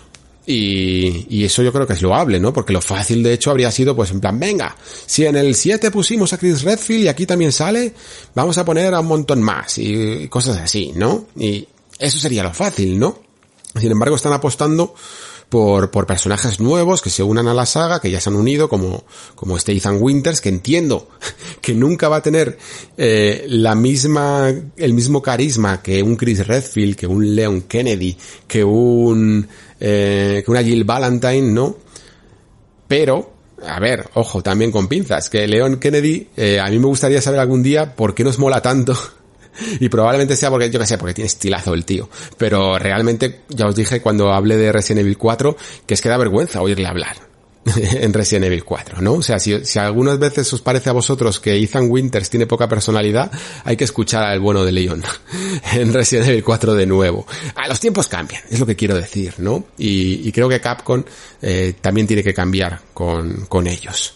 Y este experimento o esta forma de presentar Resident Evil para de cara a la nueva generación, a mí me parece correcta, me parece firme, me parece que tira un poco más a la, acción y al espectáculo que, que otra cosa y que sigue teniendo que lidiar en el fondo con el mismo problema que siempre ha tenido la franquicia, ¿no? Y es que tiene dos tipos de fans. Dos tipos de fans. Y siempre los va a tener. Unos que le molan, le mola Resident Evil, pero no les gustan tanto los juegos de terror, y los hay, lo que pasa es que se pronuncian menos, no sé si por un poco de vergüenza, o por, o porque parece que la mayoría eh, por no ir en contra de lo que parece la mayoría, ¿no? Eh, que luego eso también habría que dudarlo, ¿no? Si, si realmente son mayoría o no, eh, pues prefieren un poco más la acción. Y luego, pues el fan clásico del survival horror, que le gusta esta fórmula y que encima ahora está disociado, porque está dividido, quiero decir, perdón, porque mm, a unos les mola la fórmula de primera persona y otros prefieren la fórmula de tercera, ¿no? Creo que con Resident Evil 2 Remake al final se consiguió ese consenso por lo que dije al principio porque tiene ese equilibrio para todos los gustos. Tiene un poquito de tensión, tiene tercera persona, tiene mm, eh, bastante acción también y al final agrada un poco a todos. Village, aunque creo que busca un poco lo mismo, agradar también a todos, sí que esa balanza equilibrada la lleva, igual que 7 al terror, este la lleva un poquito a la acción. Pero no me importa tanto, porque aparte de que, bueno, Resident Evil 4 a todos nos gustó, no, no, no hay ningún problema tampoco en ello. También la veo atrevida al utilizar, por ejemplo, condiciones lumínicas diurnas para intentar generar tensión y no solo refugiarse en la oscuridad y en la luz de una linterna para conseguir esa opresión en el pecho del jugador, ¿no? Aquí se busca muchas veces que te encuentres en momentos tensos y vas a incluso a encontrarte con algunos sustitos a plena luz del día. Y eso también me parece digno de elogio. Así que mm, puede que este Village no sea el más memorable, pero es sin duda un juego muy divertido, sin duda un juego muy rejugable, sin duda un juego que puedes explorar al máximo y veremos si es también un punto de partida al futuro de la franquicia.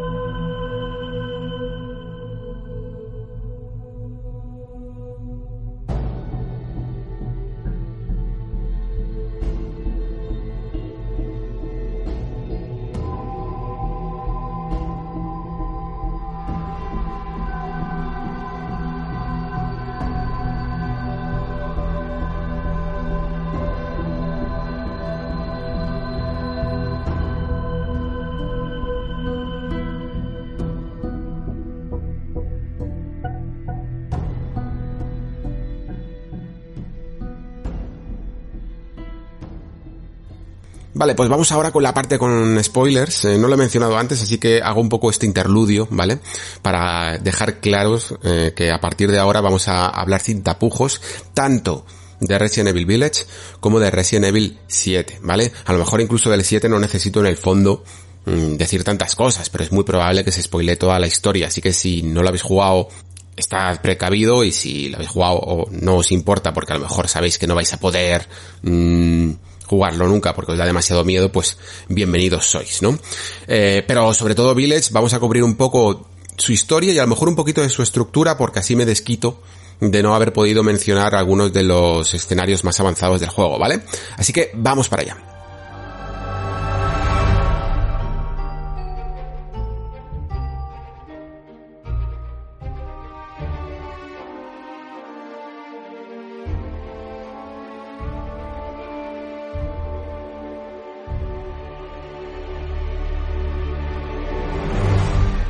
Bueno, Resident Evil Village creo que es un juego con el que se puede empezar por orden, ¿vale? Entonces, eh, ya desde el principio ves que hay una clara conexión con Resident Evil 7, em, los primeros documentos, incluso creo que a, a todos nos está pasando, y esto creo que hasta deberían de parchearlos, te abren un documento al principio que te dicen que no deberías de leerlo hasta el final, y es como en plan, bueno, pues desbloqueamelo hasta al final, ¿no? Porque aparecen como algunos artes o o se dan algunos detalles que te van a, a spoilear la trama. Eh, sin embargo, sí que viene una, un resumen que eh, agradecí leer un poco, y eso lo tenía bastante reciente, sobre los acontecimientos de Resident Evil 7 contados por Zoe. Que, por cierto, en el final más canónico, ¿no? Que es en el que ya sabéis que tiene una decisión un tanto extraña, porque yo creo que no hacía falta, no sé si es que no sabían muy bien cómo resolver esto, o a lo mejor se lo querían guardar para eh, algún DLC en el futuro, como luego tuvimos este The End of Zoe, Sabemos que que, que Zoe sobrevivió, ¿no? Yo la verdad es que el The End of Zoe eh, no lo jugué, pero sí que lo vi en YouTube. No lo tengo ahora muy reciente, pero es que me pareció bastante esperpéntico. La verdad es que los DLCs de Resident Evil 7 me parecían un poco extraños. Eh, algunos estaban bastante bien, de estos que te hacían como las pruebas, un poco a, a los SAU o alguna cosa así, o como el capítulo este de, de Lucas, pero había otros que eran bastante, bastante esperpénticos. La cuestión que como he dicho antes, eh, nos llevan a este pueblo de Rumanía, no se sabe muy bien por qué justo deciden eh, llevarnos al lugar donde está la única persona que es la madre Miranda que quiere a nuestro hijo, pero eso le sirve para mm, infiltrarse a nuestra casa. Y empiezo por el principio y a la vez empiezo por el final, ¿no? Porque esa escena en la que aparece Chris Redfield, yo no sé si eh, la intención de Capcom era hacernos creer que realmente Chris se había vuelto malo, porque es que no se lo cree absolutamente nadie, menos según la, la moral tan definida que tienen los personajes de Capcom, ¿no? Pero la cuestión es que le parece que lo pintan de malo matando a, a Mia. Eh, esto evidentemente no era así porque, porque era realmente la madre Miranda que ya se había infiltrado en nuestra familia, ¿no? Y había incluso capturado a Mia, de la que no se vuelve a hablar del juego y parece que se oculta la, la pregunta, ¿no? De dónde está la verdadera Mia durante el, durante todo el juego. El propio Ethan no se, no parece preguntarse nunca cuando averigua la verdad dónde está su mujer, ¿no? Sencillamente pues para que llegue el momento en el que te pueda dar un poco la sorpresa, ¿no? Pero creo que el jugador, eh, creo que incluso no está del todo bien diseñado porque si el jugador se hace una pregunta antes de que se le haga el personaje, mmm, puede llegar a, a chocar bastante, ¿no? Estaba claro que el bebé iba a tener, eh, me río porque, por el nombre del bebé, no por Rosemary, porque es casi un homenaje a lo de Rosemary Baby, a la película, que aquí se llamó La Semilla del Diablo. Entonces ya sabíamos un poco que, que este bebé iba a tener una cierta importancia, aparte evidentemente por los trailers, ¿no? Así que con todo el tinglao montado, tenemos al pobre Ethan que de nuevo le dejan solo, eh, porque aunque se lo lleva para su protección el bueno barra malo de Chris Redfield, ¿no? Que por cierto, yo creo que ya podíamos decir, y a lo mejor no lo he dicho suficiente durante el especial, está muy desaprovechado su figura porque de la misma manera que desaparece la historia casi del juego durante un buen porcentaje de la aventura, Chris Redfield también hace lo mismo, ¿no? Y en los momentos en los que sale prácticamente intenta ser demasiado enigmático, desaparecen de nuevo todos los personajes, nosotros tenemos un, accidente en un coche que nos dejan, que nos lleva con unos soldados, ¿no? No se explica ni siquiera qué ha ocurrido en ese accidente, pero se entiende que a lo mejor han sufrido un ataque de, de algunos hombres lobo, ¿no? Y eh, nos dejan allí solos, eh, encontramos la llegada, la entrada al, al pueblo. El primer tramo de la aventura antoja casi un nivel de terror que a mí me pareció bastante parecido al, eh, con sus cosas, ¿no? Y con su estética diferente, pero más parecido al de Resident Evil 7 de lo que luego es, ¿vale? Porque sí que encontramos esos momentos mucho más oscuros, incluso eh, la única luz de una linterna en medio de un bosque nevado con todas las ramas y, los cuervos colgados, ¿no? Casi era un homenaje también a, a ese inicio de Resident Evil 7 en el que veíamos esa especie de, de figuras de, con los animales puestas ahí alrededor de la casa y, y la entrada al caserón de los Baker. Me parece que, que estaba muy bien conseguido. Luego tenemos algunas escenitas pues que te van poniendo un poco en, en sobreaviso de que ahí está ocurriendo algo extraño, las manchas de sangre, los primeros sustitos, pero la verdad es que no estamos preparados para lo que venía. A mí me sorprendió muchísimo el inicio y me abrumó bastante y me hizo incluso concebir un tono del juego que luego era mucho más asequible y yo me lo imaginaba por la demo, pero que, que en absoluto nos tenía preparados para ese eh, asalto de hombres lobo que, que nos deja al principio del juego, ¿no? Eh, hay un momento en el que tenemos ese vídeo que ya se había visto en el tráiler en el que nos encontramos con un señor que tiene una escopeta que casi nos dispara y tal, yo no sé muy bien cómo falla a esa distancia, la verdad, pero termina comido por un hombre lobo, nosotros terminamos con la mano izquierda, con dos dedos o tres de la mano izquierda, dos dedos me parece, eh, comidos también por un hombre lobo que empezamos ahí a preguntarnos algo eh, que va a ser una constante a lo largo de, del juego, ¿no? Que es en plan, madre mía, Ethan y sobre todo sus pobres manos, que mal lo pasan, es el, personaje que peor lo pasa en un videojuego y, y que sobreviva, ¿no? Sobreviva entre comillas. Pero empieza a, a sonar esa idea, que os he leído también en el Discord, ¿no? De que algo, de que algo ya rompe la credulidad, incluso, ¿no? La suspensión de la incredulidad, eh, que solemos tener con esto de las heridas en los videojuegos o en las historias, ¿no? Que, que esta manera ya de coserse las heridas que tiene Ethan es un poco extraña, esto de, lanzarse ahí una especie de, de alcohol para, para heridas, ¿no? Un botiquín y, y curarse directamente, unirse una pierna o unirse un brazo, que era demasiado, ¿no?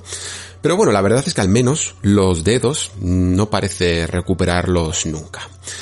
Seguimos avanzando y es cuando os digo que nos encontramos con esa mm, escena en la que al salir al exterior a mí me causó un verdadero impacto porque dije, va, mira, ahí hay un hombre lobo. Y cuando empecé a pensar cómo era la, cómo podía hacer la estrategia porque tenía pocas balas, ¿no? Cómo podía cargármelo y tal, eh, me di cuenta de que había otro. Y luego me di cuenta de que había otro. Todavía no me habían visto y entonces estaban todos encaramados en los tejados casi como gárgolas, ¿no? Y la verdad es que me dio un impacto y dije, esto tiene que ser una escena eh, scripteada o algo en el que me van a hacer pasar por el pasillo mientras todos me observan, ¿no? Mm, pero no me van a hacer luchar contra todos. Y sin embargo el juego sí que lo hace y yo, madre mía, están locos, ¿cómo me voy a enfrentar a siete hombres lobo con siete balas de pistola? Eh, era imposible. Y empieza ahí una persecución terrible en la que vas corriendo, te intentas refugiar por donde puedes, vas poniendo las eh, estanterías, cubriendo las paredes. Yo al final terminé en un tejado y de repente apareció el lobo alfa, o hombre lobo alfa podemos llamarlo, ¿no? Que es el que está, el que va con un martillo. Y yo quería, digo, va, vale. Yo a partir de ahí empecé a jugar mmm, en plan, me van a matar, simplemente voy a investigar un poco el terreno, a ver si consigo entender cuál es la dinámica de este nivel, porque esto es un acorralamiento en toda regla y no voy a poder mmm, pasar de aquí jamás. Y acabo de empezar el juego, ¿no? Y sin embargo, pues sí que al final es un poco una escena scripteada de sencillamente aguantar, ni siquiera eh, tener que hacerles mucho frente, ¿no? Aunque algo puedes, pero sí mmm, aguantar el tiempo suficiente como para salir vivo para que se active la cinemática de que te clavan una, una flecha y te tiran al suelo y luego oyen la campana o, la, o algo así. Que es muy, como también un homenaje a Resident Evil 4, ¿no? Porque es ese momento inicial en el que te están avasallando en el pueblo todos los aldeanos, ¿no? De repente dicen la campana y se van. Y aquí, pues empieza el juego. Mm, algunos de los que yo les recomendé incluso que si querían un desafío se pusieran en hardcore, se debieron de estar acordando de toda mi familia porque, claro, es que esta zona, si intentas encararla e intentas eh, jugarla en difícil, debe de ser el pico de dificultad debe de ser bastante complicado, sobre todo a nivel de la salud, ¿no? Pero luego ya habréis visto seguramente que, que el juego se estabiliza bastante, ¿no? La cuestión, aquí es donde empalmamos un poco con las demos, ¿no? La del castillo al final yo no la jugué porque ya estaba teniendo la versión final y no sé exactamente cuál era la parte del castillo eh, que tocaba la demo, pero me imagino que sería un poco la primera parte. Eh, tenemos un acercamiento un poco al pueblo en general, tenemos esa escena en la que vemos a los supervivientes congregados, ¿no? Y rezando y de repente uno se convierte en hombre lobo, vemos un poco ese carácter más espectacular del juego, vamos viendo un poquito cómo va a ser este tipo de mapa nuevo, ¿no? Sobre todo la zona más abierta del pueblo, pero enseguida llegamos a lo que es el primer nivel. El juego no quiere que estemos en el pueblo, en el fondo, porque sabe que luego lo va a um, exprimir mucho más, ¿no? Y entonces empezamos con la parte del castillo que sería el equivalente pues eso, a la casa de los Baker o a la comisaría. Como veis, las estructuras de los Resident Evil en el fondo son muy muy muy parecidas, aunque este las extienda un poco más porque no tiene solo tres escenarios, sino que tiene contando el pueblo como un escenario en sí mismo, tendría como dos, tres, cuatro, como cinco, cinco escenarios más o menos. Y todos empiezan con una especie de prólogo, ¿no? Esto que he narrado al principio es un prólogo, como podría ser la llegada de Leon eh, a la ciudad, eh, a Raccoon City, tanto en la parte de la gasolinera como después al principio hasta que te, hasta que llegas a la comisaría, ¿no? Todos tienen su prólogo y luego todos tienen sus escenarios completamente separados, ¿no? Eh, creo que esta es una de las... Lo, menciono porque creo que esto es una de las estructuras que creo que Capcom debería animarse más a romper. Porque dentro de esa queja que estaba teniendo yo varias veces eh, durante el especial de bueno, mm, ¿por qué no me dejas volver a los escenarios? Creo que podría construir un juego mucho más metroidvaniesco, ¿no? En el sentido de que, de favorecer más el backtracking y aprovechando estas ideas que está teniendo, con las que está jugando, de meter enemigos de élite, de, de zonas donde tienes algún premio en forma de dinero y cositas así, se podría quizá haber aprovechado más algunas escenas. Vale que, por ejemplo, la escena de, de Muro, que se llama, que es este hombre pez, eh, al que nos enfrentamos, pues luego se rompe todo, ¿no? Se destruye todo y se inunda y es difícil acceder, pero vamos, con un diseño de otro tipo y sobre todo, por ejemplo, en las partes del castillo y cosas así, a mí me da muchísima, muchísima pena no poder volver, ¿no? Después de haberte enfrentado a Dimitrescu. Pero la cuestión es que empezamos en este castillo, quizá es uno de los lugares más icónicos que se van a quedar en este videojuego porque tiene un poco de todo, ¿no? Tiene a ese enemigo inmortal, acompañado además de otros tres enemigos inmortales, eh, lo cual sobre el papel suena hasta más duro, ¿no? Pero luego mm, habréis visto que es incluso un poquito más fácil y encima nos vamos enfrentando también en esos sótanos, de nuevo la misma estructura casi que, que, mm, que la casa de los Baker, con mm, los equivalentes a los holomorfos, que aquí son como, no sé exactamente cuál es el nombre oficial que tienen, ¿no? Pero son esas damas que fueron eh, capturando las señoras del castillo, ¿no?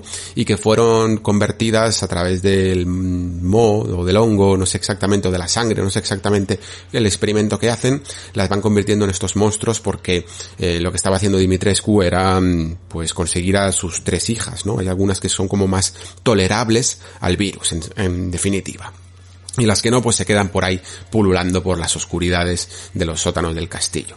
Eh, la forma de recorrer el castillo, ya os he dicho que a mí mm, no es la disfruté, pero no es la que más me gusta porque me parece bastante lineal y bastante directa. No hay tantas opciones. Al final te vas a enfrentar a las tres hijas en un orden muy concreto, vas a pasar por los mismos lugares en un orden concreto y en un orden directo y no puedes gestionar de tu partida. Creo que un escenario, un escenario tan bonito, tan cerradito, tan eh, explorable como este, tendría que haber tenido un talante incluso más como el pueblo, ¿no? Una zona en la que tú pudieras investigar un poco eh, de un lado hacia otro y, tener una sensación más de libertad y de, y de apertura. Pero es la fórmula que ha tenido Capcom para esta ocasión y eh, aún así, como digo, se disfruta mucho. Porque incluso vas notando la presencia que tienen hasta las hijas, ¿no? Si Dimitrescu se mueve casi como un enemigo de estos invencibles tipo Nemesis, Mr. X o Jack Baker, eh, de una manera normal, anda rápido para perseguirte. Estas eh, hijas suyas de Lady Dimitrescu... Mmm, vamos, se convierten en bichos y aparecen rápidamente detrás de ti y además te enganchan con esos, em, con esos garfios, no sé exactamente qué son, ¿no? Y, y te muerden. Eh, la verdad es que está bastante conseguida la presencia, creo, también de las hijas. Lo que pasa es que es muy fácil mm, huir de ellas porque es casi como el script es como un script de los que te saltaban en el primer Evil Within, ¿no? Cuando te aparecía uno de esos monstruos lo único que podías hacer era correr hacia un, hacia un pasillo y en una misma dirección. Aquí la dirección está muy fácil y os lo digo porque el script suele saltar en momentos en los que solo hay un camino que recorrer y enseguida te metes en una habitación donde te dejan en paz o en un lugar donde te lanzas para que no te sigan persiguiendo, ¿no? Lo que pasa es que es verdad que aunque sea construido script a script, eh, sea muy guionizado, ¿vale? Mm, sí que consiguen meterte una cierta presión. Eh, te, sientes como completamente observado todo el rato, ¿no? Porque además va alterando a las hijas con Dimitrescu y cuando te estaba persiguiendo una hija caes en las mazmorras, aparece Lady Dimitrescu en la mazmorra, eh, te corta una mano, ¿no? Que aquí es donde estás diciendo, madre mía, pobre Ethan, si vas que no, le van a cortar en carne picada al pobre, ¿no? Y, y además después tienes que ir, después de mm, que te persiga un poco, de torear a, Dimitrescu, tienes que volver a la misma puerta donde te había cortado la mano a cogerla, ¿no? Eh, son estos detallitos que la verdad es que al principio, pues, eh, primero, lo, disfrutarlos disfrutas, pero es cuando ya te empiezas a hacer demasiado esa pregunta, ¿no? De qué está pasando aquí, ¿no? De que Ethan no puede ser una persona normal. Aún así, pues eso, te siguen, te, te siguen persiguiendo, te capturan otra vez, te cuelgan de dos ganchos con las manos, se burlan de ti todo el rato. Pero poco a poco vas eh, cogiéndole el pulso y eh, vas acabando con las hijas. A mí esto me quedó, me dejó un poco extraño, no sé si es que me salté una nota o no la leí en el orden que debía o algo así, pero la cuestión es que no entendí muy bien que el, mmm, bueno, que la debilidad que tenía estas hijas era el frío. Eh, no sabía exactamente si por el hecho de ser vampiros era la luz, porque hay un momento en el que cuando te enfrentas a la primera te dice, no me puedes matar con balas. Y luego se rompe una ventana y aparece y que es como que está debilitada, ¿no? Y es como en plan, vale. Pero esto significa que ahora que estás debilitada sí te puedo matar con balas o significa que aparte de romper la ventana tengo que hacer otra cosa. Entonces me estuve ahí un poco dando unas vueltas, pero la habitación es tan pequeña que al final lo que la solución es la, le das respuesta a la pregunta tirando escopetazos a la cara, ¿no? Y al final cae. Solo con un poco la sensación en cuanto le di dos escopetazos de que parecía que le dolía, aunque hubiera dicho cinco segundos antes que no la podía matar con balas, mm, me dejó las cosas claras, ¿no? Y cuando te cargas a la primera hija, eh, es probable que las dos siguientes pierdan un poco de encanto, porque claro, la mecánica y el punto débil ya lo tienes, eh, ya lo sabes, ¿no? Y además, mm, las salas son pequeñas y bueno, tampoco es complicado huir un poco de ellas, ¿no? Y a poco que tengas un botiquín como máximo dos, mm, es fácil eh, lidiar con ellas. Simplemente tienes que observar, al principio te va a costar un poco más porque tienes que observar un poco el escenario y, darte cuenta de cómo abrir eh, la sala para que entre el frío, ¿no? Y una vez que ya entra el frío, eh, puedes dispararle perfectamente y caen rápido. Dimitrescu tampoco me sorprendió tanto, va, va de, de más a menos. Al principio tiene muchísima presencia, sobre todo en los momentos cinemáticos, ¿no? Donde, donde se te acerca y, y en algunos momentos también que te va persiguiendo cuando mm, atraviesa las puertas, ¿no? Y se tiene que agachar y te das cuenta de que estás ante un enemigo realmente antinatural, ¿no? Eh, y tiene un poquito de presencia ahí. Yo, personalmente, solo una vez me escondí de ella y apenas se puede llamar esconder. Me agaché un poquito para mirar entre una mm, barandilla, ¿no? Y ver que estaba por debajo, esperar un momento que se alejara y ya está. Pero en general, ese script de persecución es mucho más tolerante con el jugador que lo era Mr. Mm, X y, y, y Jack Baker, que digamos que su inteligencia artificial hacía un poco de trampas en el sentido de que sabían dónde estaba. Y venían un poco a, a estar cerca, a buscarte cerca, ¿no? Dimitrescu a veces se, se lía un poco y se pone demasiado a dar vueltas sobre lugares, sencillamente como si estuviera patrullando sobre lugares mm, en los que posiblemente vayas a pasar, ¿no? Y al final, eh, de todo, pues vas leyendo unas notas y, hablan sobre una daga, ¿no? Que al parecer eh, puede acabar con ella y puede mm, hacer que los monstruos tengan debilidad, ¿no? Porque es ese enemigo invulnerable que no puedes matar con balas hasta que no le claves la daga. Creo que lo de la daga se podía haber solucionado de una manera mucho mejor, porque de la misma manera que el juego te insta a huir de Dimitrescu, lo interesante habría sido que una vez que cojas la daga, hubieras ido a por ella.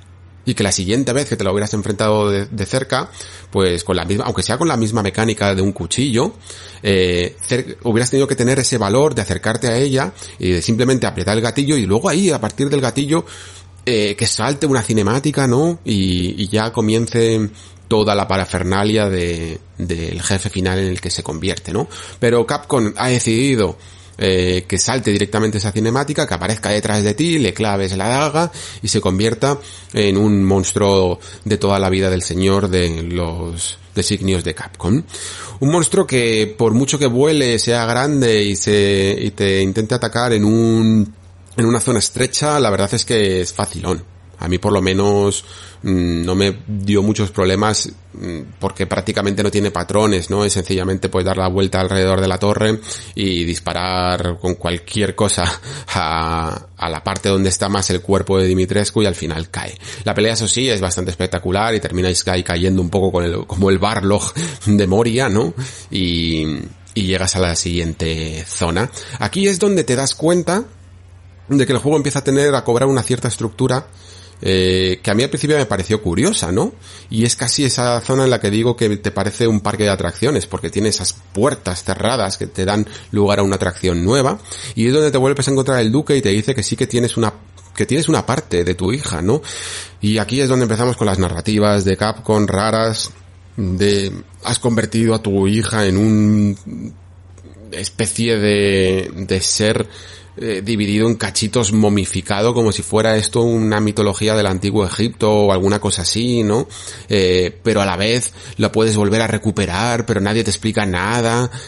De, de, cómo funciona todo esto y por qué y por qué tienes que hacerlo así y al final todo te parece un poco una excusa burda para mm, bueno pues para ir a cuatro sitios a conseguir cuatro partes, como si fueran las partes que podrían ser de tu hijo, de la trifuerza, o de, la, de una llave, o de cualquier otro artefacto de los que conseguimos todo el rato en un videojuego, ¿no? Y, y ahí me decepcionó un poquillo, y también sobre todo porque a partir de aquí es cuando la historia directamente eh, se tira por, por el acantilado, ¿no? Ya a partir de aquí no hay ni siquiera un retazo de historia. En el castillo, en el fondo, mm, tampoco lo ha habido, aunque ha habido esa presentación de los jefes y tal, un poco también en homenaje a esa mm, cena, ¿no? En la mesa de los Baker, donde vas a ver todos los monstruos a los que te vas a enfrentar, por decirlo así. Pues aquí se hace exactamente igual. Como veis, conserva mucho de la estructura de Resident Evil 7, incluso aunque lo haga a un nivel, pues, más de valores de producción. Pero, pero hace prácticamente lo mismo. Y es cuando os decía que a mí estos jefes, creo que si hubieran cogido eh, todo ese pasado y todas esas historias personales se las hubieran mm, desarrollado mucho más para conocerlos mejor de dónde vienen, en vez de sencillamente a lo mejor leer una notita, eh, hubiera funcionado mucho mejor. El siguiente lugar al que vamos, aunque mm, pasamos por el pueblo, es esta casa de Benevento o Beneviento o algo así. Eh, no me acuerdo ahora mismo cómo se llama. Em, la titiritera no sé si era Natasha o algo así, o Natalia. Pero la cuestión es que, por ejemplo, habría sido un personaje muy interesante, porque incluso en esos diseños que aparece en los extras de, de Capcom, mm, te dice que su familia se tiró, por, se volvió loca y se tiró por la cascada, ¿no? Del acantilado, y, y ella pues se volvió aún más loca y se centró en sus muñecas y en su arte y cosas así. Y hubiera quedado bien que lo hubieran profundizado mucho más y no que te tengas que ir a un extra para entender sus motivaciones o por qué ella eh, consigue no es que consiga, porque tiene esos poderes de alucinógenos, ¿no? De provocar alucinaciones en los demás, pero provoca unas alucinaciones en un cierto sentido de que parece que la muñeca quiere formar una familia contigo, ¿no? Vuelve a meterse un poco en el tema de la familia, probablemente, y eso es una teoría, porque claro, no, no queda claro realmente en el juego, pero probablemente lo hace, se mete con tanto con lo de la familia, no solo porque tú estés buscando a tu familia, sino porque ella perdió la suya. Pero esto no tienes realmente muchas pistas dentro de, la casa de Beneviento. sino que, aunque alguna tienes, pero es que hasta te tienes que ir a los extras y yo creo que si vas a aparcar la historia principal de Ethan, al menos métete más con las de con las de todos los jefes, ¿no?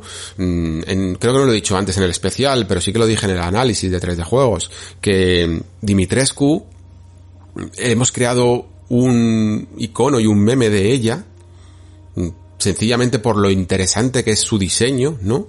Más de lo que Capcom era capaz de prever y más de lo que Capcom demuestra en el juego, ¿no? Porque su pequeña historia de que venía de una familia que tiene una especie de, de problema eh, que tiene que beber sangre, ¿no? Para, para poder seguir viviendo o alguna cosa así, no queda del todo clara y aunque después en las notas del laboratorio de Miranda se dan algunas claves más de que parecía el sujeto más afín para sus experimentos, al final también lo descartó, pero tampoco queda claro, ni se ve, y, aunque intenta mostrar una cierta rivalidad con los otros candidatos, pero se podría haber construido más una historia alrededor de ser una especie de hija despechada, o algo así, ¿no? Algo que fuera un poco alternando eh, las historias secundarias del desarrollo de los personajes, ¿no? Y de los jefes, eh, con la propia historia de Ethan, ¿no? Y que incluso a lo mejor te dieran una muestra de cómo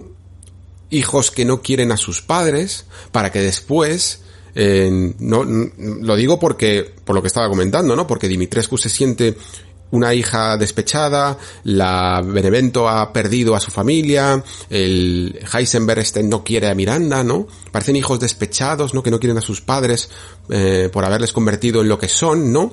Y habría podido ser algo que se hubiera profundizado más, porque después en el epílogo vemos a una Rosemary eh, mayor, ¿no? Visitando la tumba, de su, la tumba de su padre y aceptando un poco su herencia, aunque sea una herencia maldita, ¿no? Aceptando a su padre, aunque, y no despechándolo por haberla convertido en alguien que no es del todo normal. Y quiero creer que Capcom en el fondo estaba pensando en todo esto, cuando armaba la historia y la Biblia de los personajes. Pero en el propio juego en sí, no parece cohesionarlo tanto, ¿no? No parece unirlo tanto. Y, a mí me parece una lástima porque, os digo, cuando utilizas temas primarios como la familia, siempre da lugar a buenos a buenas motivaciones y a buenas historias que se pueden comentar, contar incluso en una historia tan rara y tan aparentemente extraña como un virus mutado en mitad de un pueblo de Rumanía. También se pueden hacer cosas buenas si aprovechas a los personajes sobre todo. Eh, seguimos un poco para adelante en el pueblo veis que vamos pudiendo ir y volver eh, siempre que queremos, ¿no?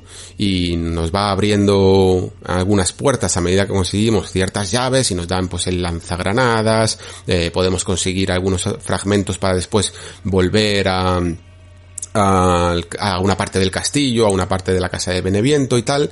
Eh, y siempre está bien pues ir avanzando un poco en él para descubrir algunos secretos. Aquí viene además en, en el pueblo, mientras que estamos buscando esa chimenea roja que se supone que hay alguien que luego no está, eh, que, ya, ya está muerto, ¿no? Eh, viene una parte que a mí me gustó bastante porque estás resolviendo un puzzle y estás mirando por una ventana y de repente un hombre lobo te da, hace un jumpscare de toda la vida que es bastante efectivo porque es que no te lo esperas para nada, ¿no? Está bastante bien esta parte y porque además empieza a dar rienda suelta a hombres lobo en manada y sobre todo con algún enemigo que tiene como una armadura, ¿no? Que, que te puede poner las cosas un poco más complicadas. Y aquí es cuando yo ya empecé a sentir ese gustito por las armas, ¿no? Porque empiezas a conseguir el rifle de francotirador, que lo has conseguido en el castillo, en el castillo, sí, tenías esa parte que mola muchísimo, que vas por los tejados un poco, y, pero este, ese enemigo realmente, para, a mí no me merecía la pena gastar tantas balas, y sin embargo, para los hombres lobo, un tiro de rifle de francotirador a la cabeza es lo más satisfactorio que tiene este juego, yo diría, con permiso de la, de la escopeta. Entonces, volvemos y vemos esas dos puertas, eh, una a cada lado, ¿no? Y yo al principio pensaba que a lo mejor podía elegir si iba a la de Benevento o iba a la de Muro. Y no, te das cuenta de que esto tiene un orden, esto sigue siendo muy muy directo y nos vamos primero a la de Benevento. Y el juego aquí es cuando os decía que cambia completamente el tono, ¿no? Se nota que Capcom ha dicho, venga, vamos a poner un poquito de todo, vamos a poner eh, terror gótico, vamos a poner terror tradicional de Resident Evil con enemigos lentos pero que te que se van acercando, vamos a poner eh, terror espectacular, ¿no? Que llegará más tarde, eh, terror que ni siquiera es terror, que es más directamente de acción, y vamos a poner también terror moderno, ¿no? De este en el que las armas no sirven para nada, y lo que hace el juego es, pues, mm, ocultarte o quitarte todo el inventario de alguna manera, para que esto se convierta en una especie de walking simulator de tren de la bruja, ¿no? O algo así. Se parece mucho a lo que puede hacerte un Layers of Fear, o, o algo así. Me parece que, mm, a lo mejor, se podía haber conseguido más. Yo entiendo que esta parte pueda llegar a cojonar y sobre todo tiene mucho terror para padres, por decirlo así, ¿no? Porque te va persiguiendo como un feto en la parte final, pero es sencillita. Y además, sobre todo, si eres un jugador viejo de, si eres un viejo jugador eh, y sabes leer mapas, te das cuenta de que cuando llegas a ese final de, de la casa eh, en el que tienes que activar, me parece, la corriente o algo así, vas dándote cuenta de que hay un pasillo y de repente mm, de- debajo de la cama pone esconderse, cuando todavía, que esto me parece un error de diseño, sinceramente lo digo, todavía eh, no te está persiguiendo nadie. Y yo cuando vi que se me activaba un botón de esconderme debajo de la cama, cuando nunca te has podido esconder debajo de una cama, esto no es hunting ground, mm, me quedé como en plan, vale, o sea que me va a perseguir algo y como está claro que esto es un pasillo, la cama va a servir para darle la vuelta al, al enemigo y poder mm, salir por donde he entrado, ¿no? Mm, creo que ese botón no debería de haber estado ahí. Lo que pasa es que, bueno, a lo mejor Capcom pensó que si no te daba la opción ahí de esconderte debajo de la cama, luego no lo ibas a ver. Pero vamos, es que es el único lugar, es el único camino, es un pasillo súper estrecho, ¿no? Y, creo que hubiera funcionado mejor. Yo ya iba sobre aviso de que mm, en la vuelta iban a, iban a sorprenderme, ¿no? Y vamos, a la velocidad que va el feto este, eh, sabiendo exactamente lo que tenía que hacer, le estuve esperando un rato debajo de la cama hasta que, hasta que vino. Entonces la escena se volvió para mí no cómica, pero sí muy previsible. Aún así, me pilló en- al final en la parte del ascensor porque no sé por qué se me quedó enganchado el personaje y intenté ir hacia atrás eh, metiéndome en el ascensor y no funcionó y se me quedó enganchado y ahí que me comió. Pero en general es bastante sencillita, yo diría, ¿no? Que te puede simplemente sorprender y pillarte más por los nervios realmente que por la, que por la dificultad. Aún así, sigue en el fondo, creo que aunque sea una escena mucho más terrorífica, eh, siguiendo la estructura de Resident Evil 7, ¿no? Porque se parece un poco a esa parte de Lucas en la que te pone pruebas, ¿no? Y tienes que ir como eh, abriendo partes de un maniquí, casi como si fueran pruebas de show, de la película esta de show. Eh, y me parece que sigue entonces esa estructura de, de Resident Evil 7 con su tercer jefe. Mm, creo que incluso era más peligroso la parte de Lucas de lo que es aquí, ¿no? Porque realmente aquí es directamente puzzle y walking simulator, explorar y, y resolver algunos de estos puzzles, que por cierto, los puzzles mm, en este juego son bastante in situ, bastante sencillos de resolver, no te hacen tener que dar tantas, tantas vueltas, ¿no? Entonces, pasamos esta, mm, esta parte que creo que está bastante bien conseguida aún así, porque tiene muchísima ambientación. O sea, esta, esta parte funciona ya no tanto por sus mecánicas, creo que a la larga, cuando quieras rejugar este juego, va a ser la que más te aburra porque, porque vas a querer jugar al juego directamente por las mecánicas de acción, por lo bien que se dispara y tal, y esta parte se te va a hacer un poco más soporífera. Pero, mm, funciona bien para una primera partida, para dar ambientación y todo el mundo siempre, al principio cuando la termina, habla bien de ella, ¿no? Eh, Además, ese enfrentamiento final en el que tienes que buscar a la, a la muñeca, ¿no? Y, y te van saliendo mm, las otras muñecas que, que te van cortando, que, se- que si pasa el demasiado, demasiado tiempo se te abalanzan encima, pues genera una cierta presión, está bien conseguido. Por alguna razón, sigo diciendo que este juego, algunos jefes me recuerdan a los de Metal Gear como si quisieran tener una dinámica en sus enfrentamientos distinta, ¿no? Y muy personal. Eh, por eso, por eso quizá se me ha quedado esta idea de que ojalá hubieran estado tan bien desarrollados en su, en su historia personal como los de Metal Gear.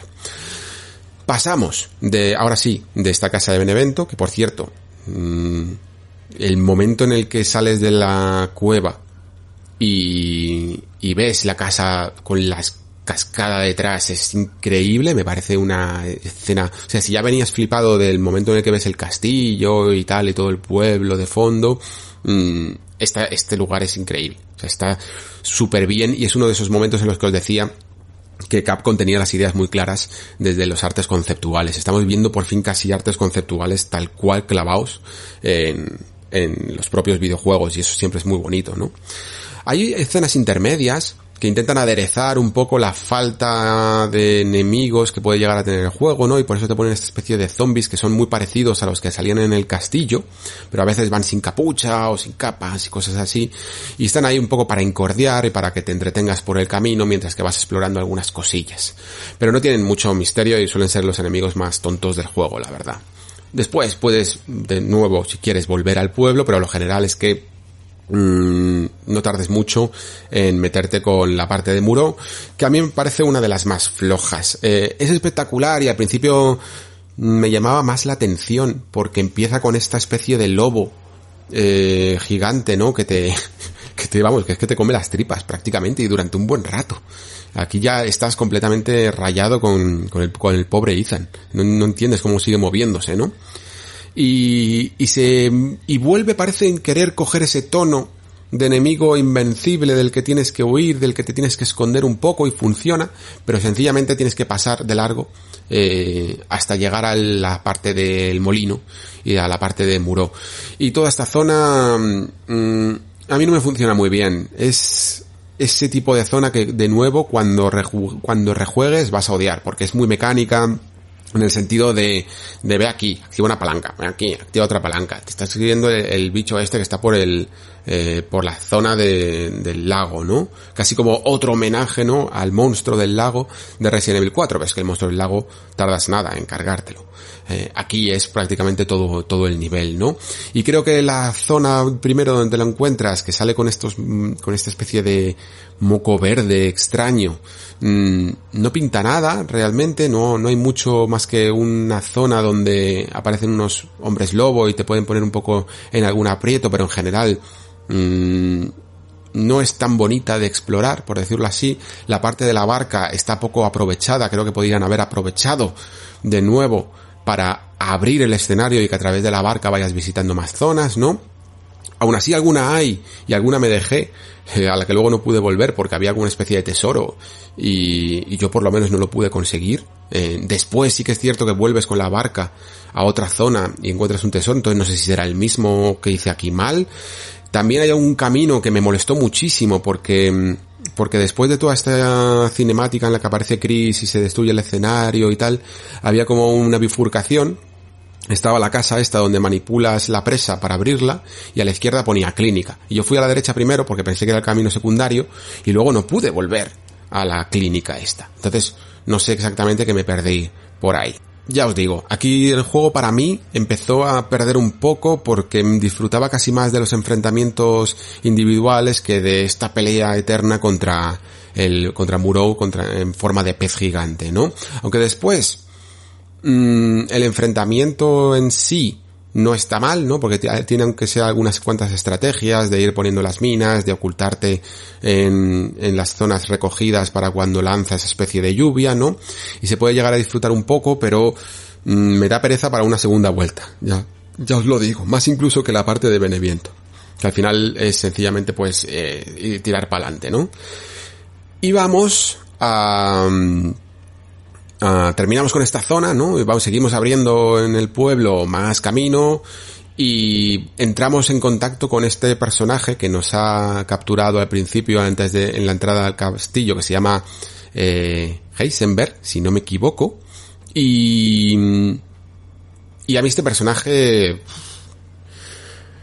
no me convence no me convence nada. Primero aparece por ahí por las teles, vale, ok, de acuerdo, parece que quiere ser un poquito más profundo porque en vez de sencillamente atacarte, mmm, quiere negociar contigo o alguna cosa así, te manda, te dice que ha dejado su, su trozo de, de, del bebé en, es que siempre me sorprende que lo digo, mm, en un fuerte, ¿no?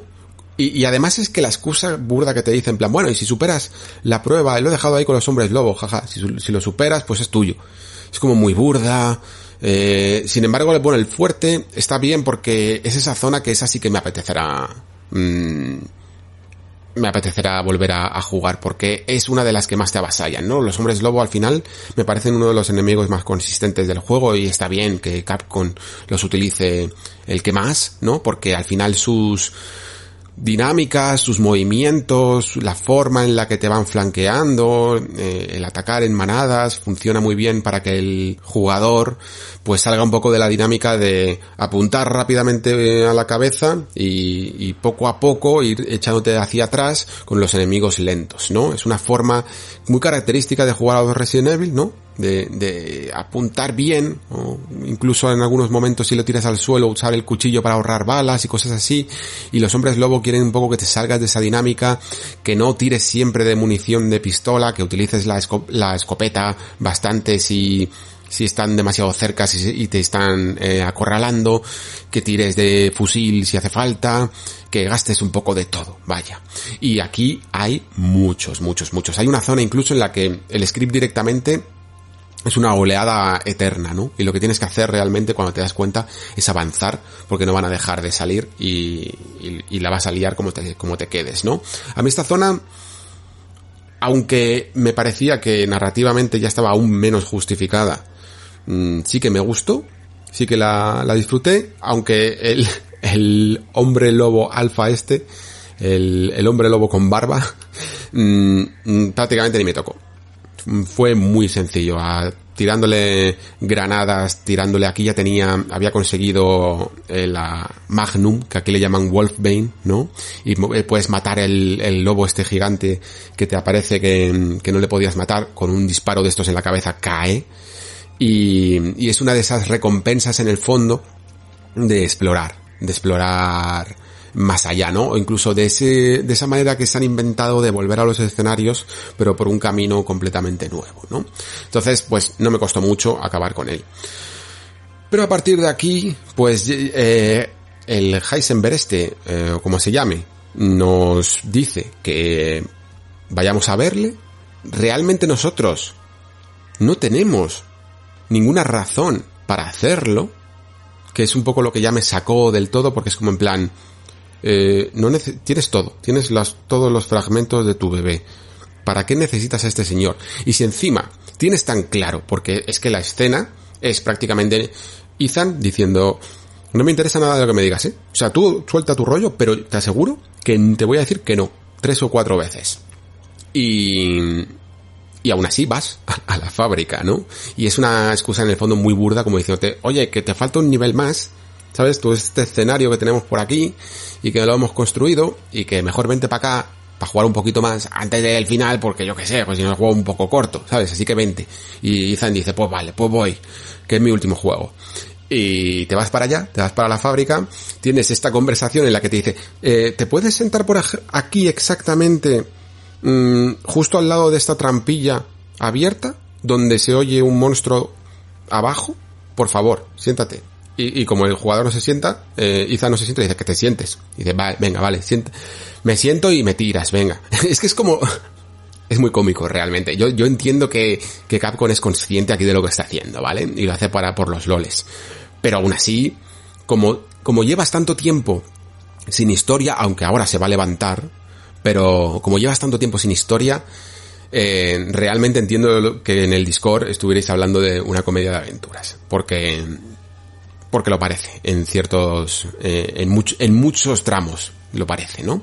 Y llega a este nivel que no convence a casi nadie, el nivel de la fábrica. A mí, la, la forma del nivel en sí, si le quitaran lo fea que es, eh, sí me convencería, ¿no? Porque me gusta estos niveles verticales en los que vas como mm, atajando, ¿no? Y a través del ascensor vas conectando de las distintas plantas y tal en sí no me, no me disgusta, me parece que tiene incluso mejor diseño que, que la parte de Muro, ¿no?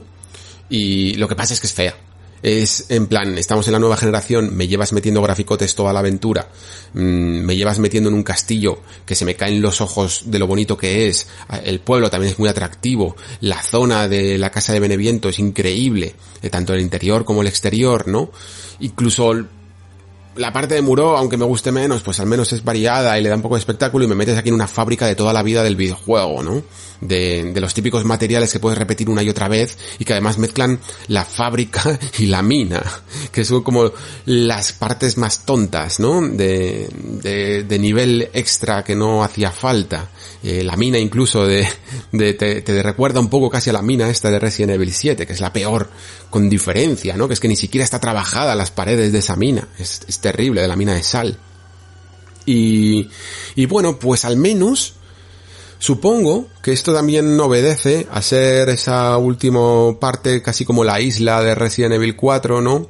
Eh, y tiene casi sus propios regeneradores, que evidentemente no son tan fantásticos como son los regeneradores de Resident Evil 4, en los que tienes que apuntar a un punto muy exacto de su cuerpo.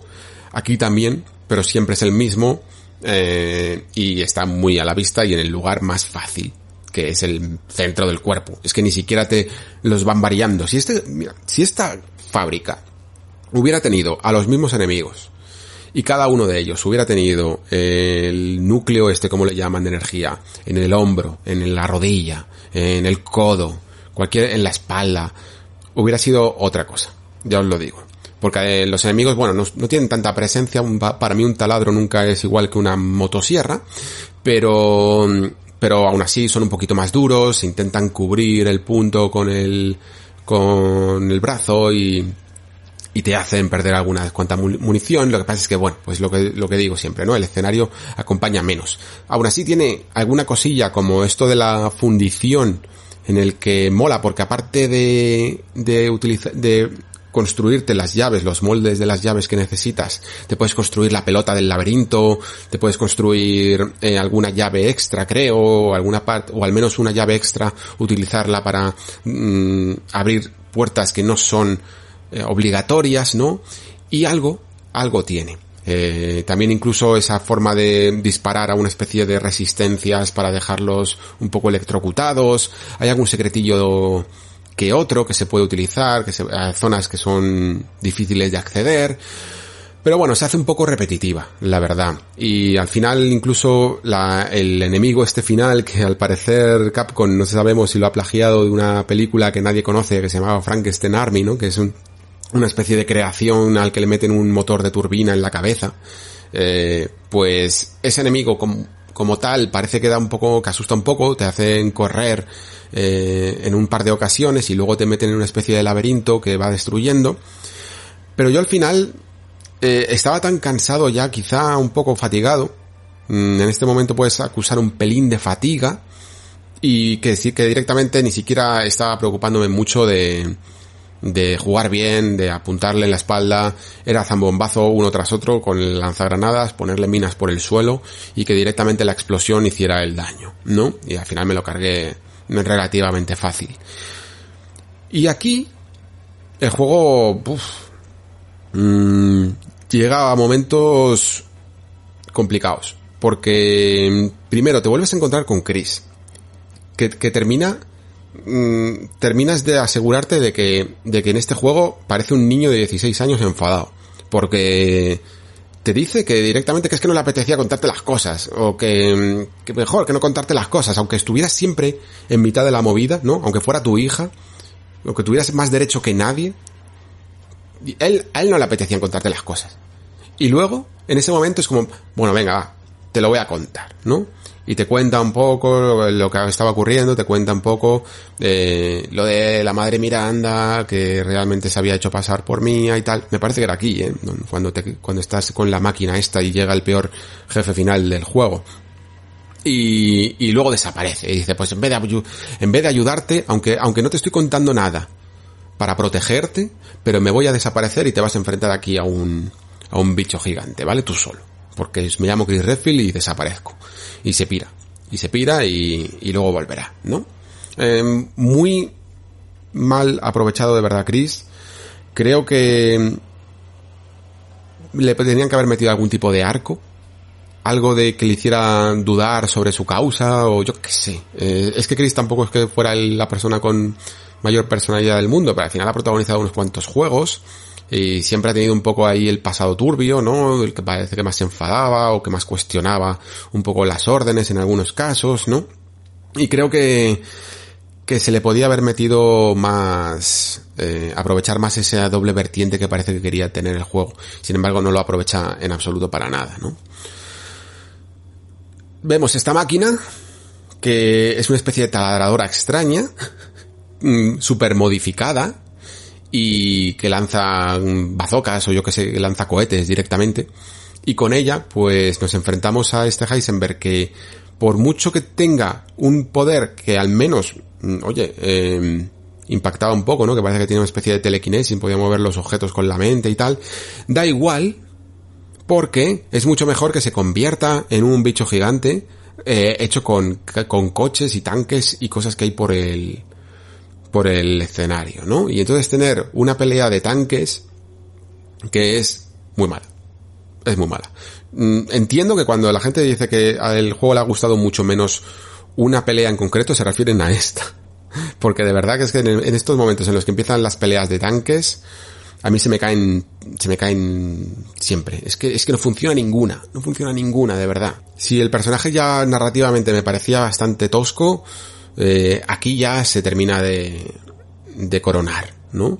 Y, y, al final pues tienes esta pelea que está hecha sencillamente pues para alargar un poco y que no llega a ningún sitio, porque aquí es cuando te das cuenta en plan, ¿para qué he venido a la fábrica? ¿Qué he ganado eh, viniendo a la fábrica? Nada, no ganas en absoluto y además encima pierdes la vida, porque después de la pelea en la que Chris, como digo, mm, se ausenta, ¿no? Para luego llamarte cuando hayas terminado, y cuando, cuando te llama, pues ya te ha matado la madre Miranda, que aparece por ahí por fin. Creo que lo, la estiran demasiado su aparición. Creo que con lo bien que estaba hecho, porque cuando un montón de personajes hablan de un mismo nombre, mencionan todo el rato, con una reverencia extrema, con un respeto, cuando sabes que es quien está orquestando todo, mm, creo que tienes que encontrar el momento, el punto dulce en el que sacarlo, porque si lo dejas demasiado para el final, no le va a dar tiempo a desarrollar todo, todo su, toda su historia, ¿no? Y al final, eh, esa historia, de nuevo, te la lees en notitas, porque no hay tiempo, claro. No hay, no hay tiempo para más. Así que al final pues tienes una sala del laboratorio en el que te lees toda la, todo el pasado de la madre Miranda. Y me parece una manera pues muy sencilla, muy simple que no creo que sea ya de rigor en esta generación, por mucho que Resident Evil haya sido de notas eh, de, y de documentos que leer. Es que incluso en Resident Evil 7, que también hay una parte, me parece que era en el barco o en la mina de sal, donde, donde ya te explican todo el experimento, aún así se inventan una manera mm, bastante original, ¿no? De repasar un poco lo que ha ocurrido con el, con el incidente del barco y entender un poco la relación que hay entre Mia y Evelyn, ¿no? Eh, lo estás viendo, lo estás jugando, no solo lo estás leyendo, ¿no? Entonces, me parecía un poco mejor conseguida. Aquí, eh, como os digo, mm, después de esta pelea llega la madre Miranda, te mata, te arranca el corazón y aparece una escena bastante curiosa en la que en una especie de, yo qué sé, de plano astral o plano etéreo, como lo quieras llamar, eh, hablamos con la propia Evelyn, la niña de Resident Evil 7, que luego en el laboratorio con Chris, con Chris además, es que esto es curioso porque en el fondo Ethan no se está enterando de nada. Quien averigua todo es quien ya lo sabe, Chris Redfield. Pero la cuestión es que que hablamos con, con Evelyn y nos dice que ya estábamos muertos. Aquí, esto sí me gustó. Primero porque, claro, necesitas un poco de explicación a toda esa ristra de heridas que has dejado ya no solo en Resident Evil Village, sino en Resident Evil 7, que es que te han cortado la, mano tres veces, eh, te has roto, te has cortado la pierna cuatro, te han abierto las tripas y sigues vivo, ¿no? Y la única explicación racional dentro de, la, de lo ilógico que pueda llegar a ser este nuevo virus es eh, que haya sido contagiado, ¿no? Se inventan, yo creo que esto es un poco retroconstrucción, ¿no? Lo que se le llama retcon, que no lo tenían del todo, del todo claro, mm, cuándo hacerlo, pero que les ha venido bien que en ese primer momento, ¿sabéis? Ese, ese fin del prólogo de Resident Evil 7 cuando te encuentras por primera vez con Jack y te dice Welcome to the family son y te pega un puñetazo eh, y luego apareces arrastrando, que te lleva arrastrando a la casa, te dice que ahí te había matado. Hmm. No me lo creo que haya sido todo planificado desde Resident Evil 7 porque esa frase que acabo de decir, ¿no? Bienvenido a la familia, hijo, no te la dice alguien que luego planea matarte, ¿no? Entonces, eh, no sé exactamente qué ocurre. Y, y, para entonces, ya habías perdido, creo, la, la mano, eh, te había, vamos, o sea, te había, hasta habías puesto el brazo para cubrirte de la motosierra de Mía, ¿no? Parecía casi como si ya estuvieras un poco contagiado, pero vamos, que da igual, ¿eh? Que esto ya es por ponerte eh, estupendo, que, que no, que me lo trago perfectamente y me ha gustado. Me gusta que te digan que ya habías muerto, ¿no? Este es un girito de estos que te lo esperabas y no te lo esperabas, ¿no? Funciona, funciona bien. Y ahí termina un poco Ethan, ¿no? Termina que la madre Miranda le arranca el corazón, ¿no? Incluso lo llegas a ver y dices, bueno, ya lo que te faltaba. Si, si, si total te han arrancado un poco todo, pues ya solo faltaba el corazón. Solo te queda eso.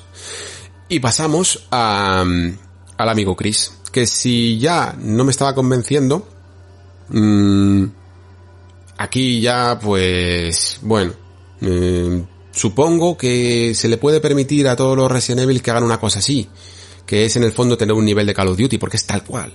Es que, es que creo que no existe nadie que no haya jugado a, este juego y que no le hayan puesto ahí en mitad del bosque por la noche con unas gafas de visión nocturna y un montón de balas y una ametralladora y no haya pensado en el Call of Duty directamente. Entonces entiendo que si todo el mundo lo hemos pensado, es que Capcom lo busca, que, que de alguna manera dice, bueno, vale, eh, lo has pasado mal, o sea, entiendo que la lógica es esta, lo has pasado mal durante muchas horas y ahora te vas a poder vengarte y vas a poder darle rienda suelta al gatillo cuando antes has tenido que ahorrar balas.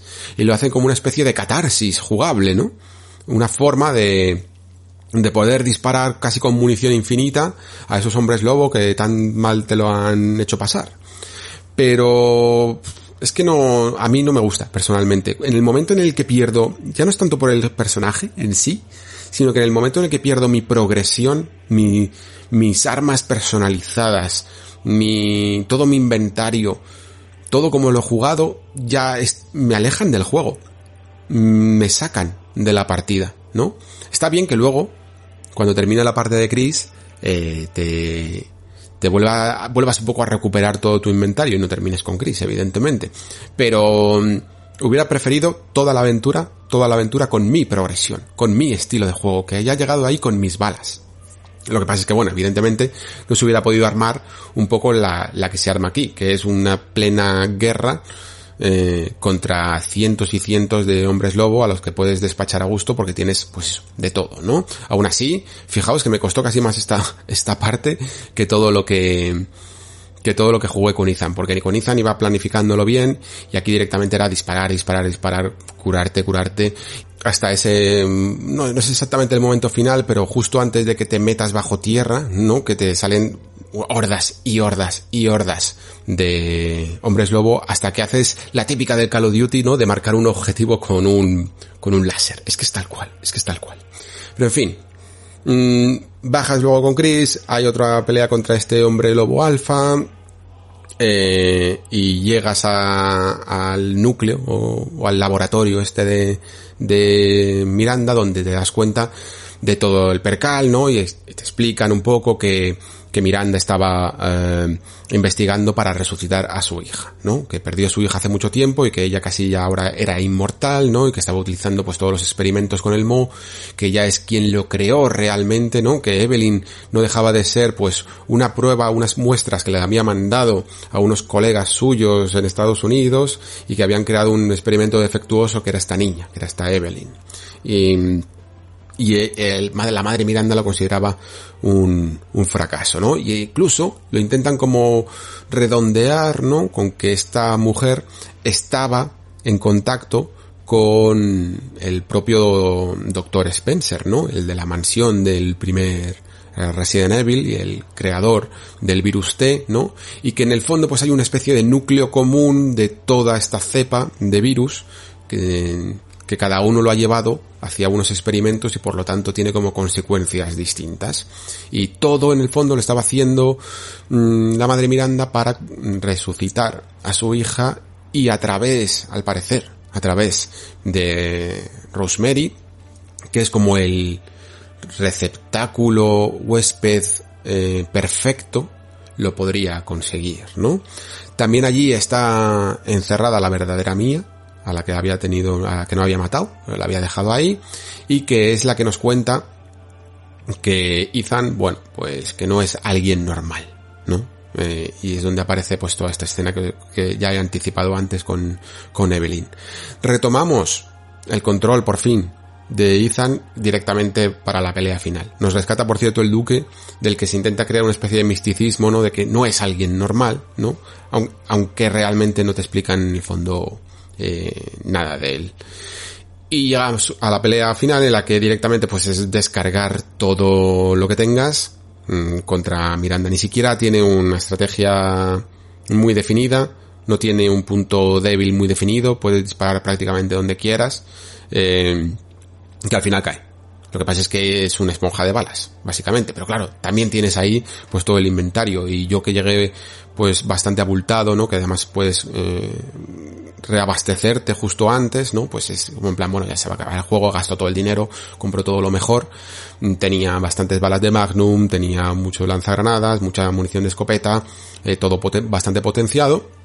Y al final, bueno, pues cae y te devuelve a tu hija. Lo que pasa es que mmm, Ethan termina ya muy muy hecho polvo, que incluso parece que debe de ser, supongo, ¿no?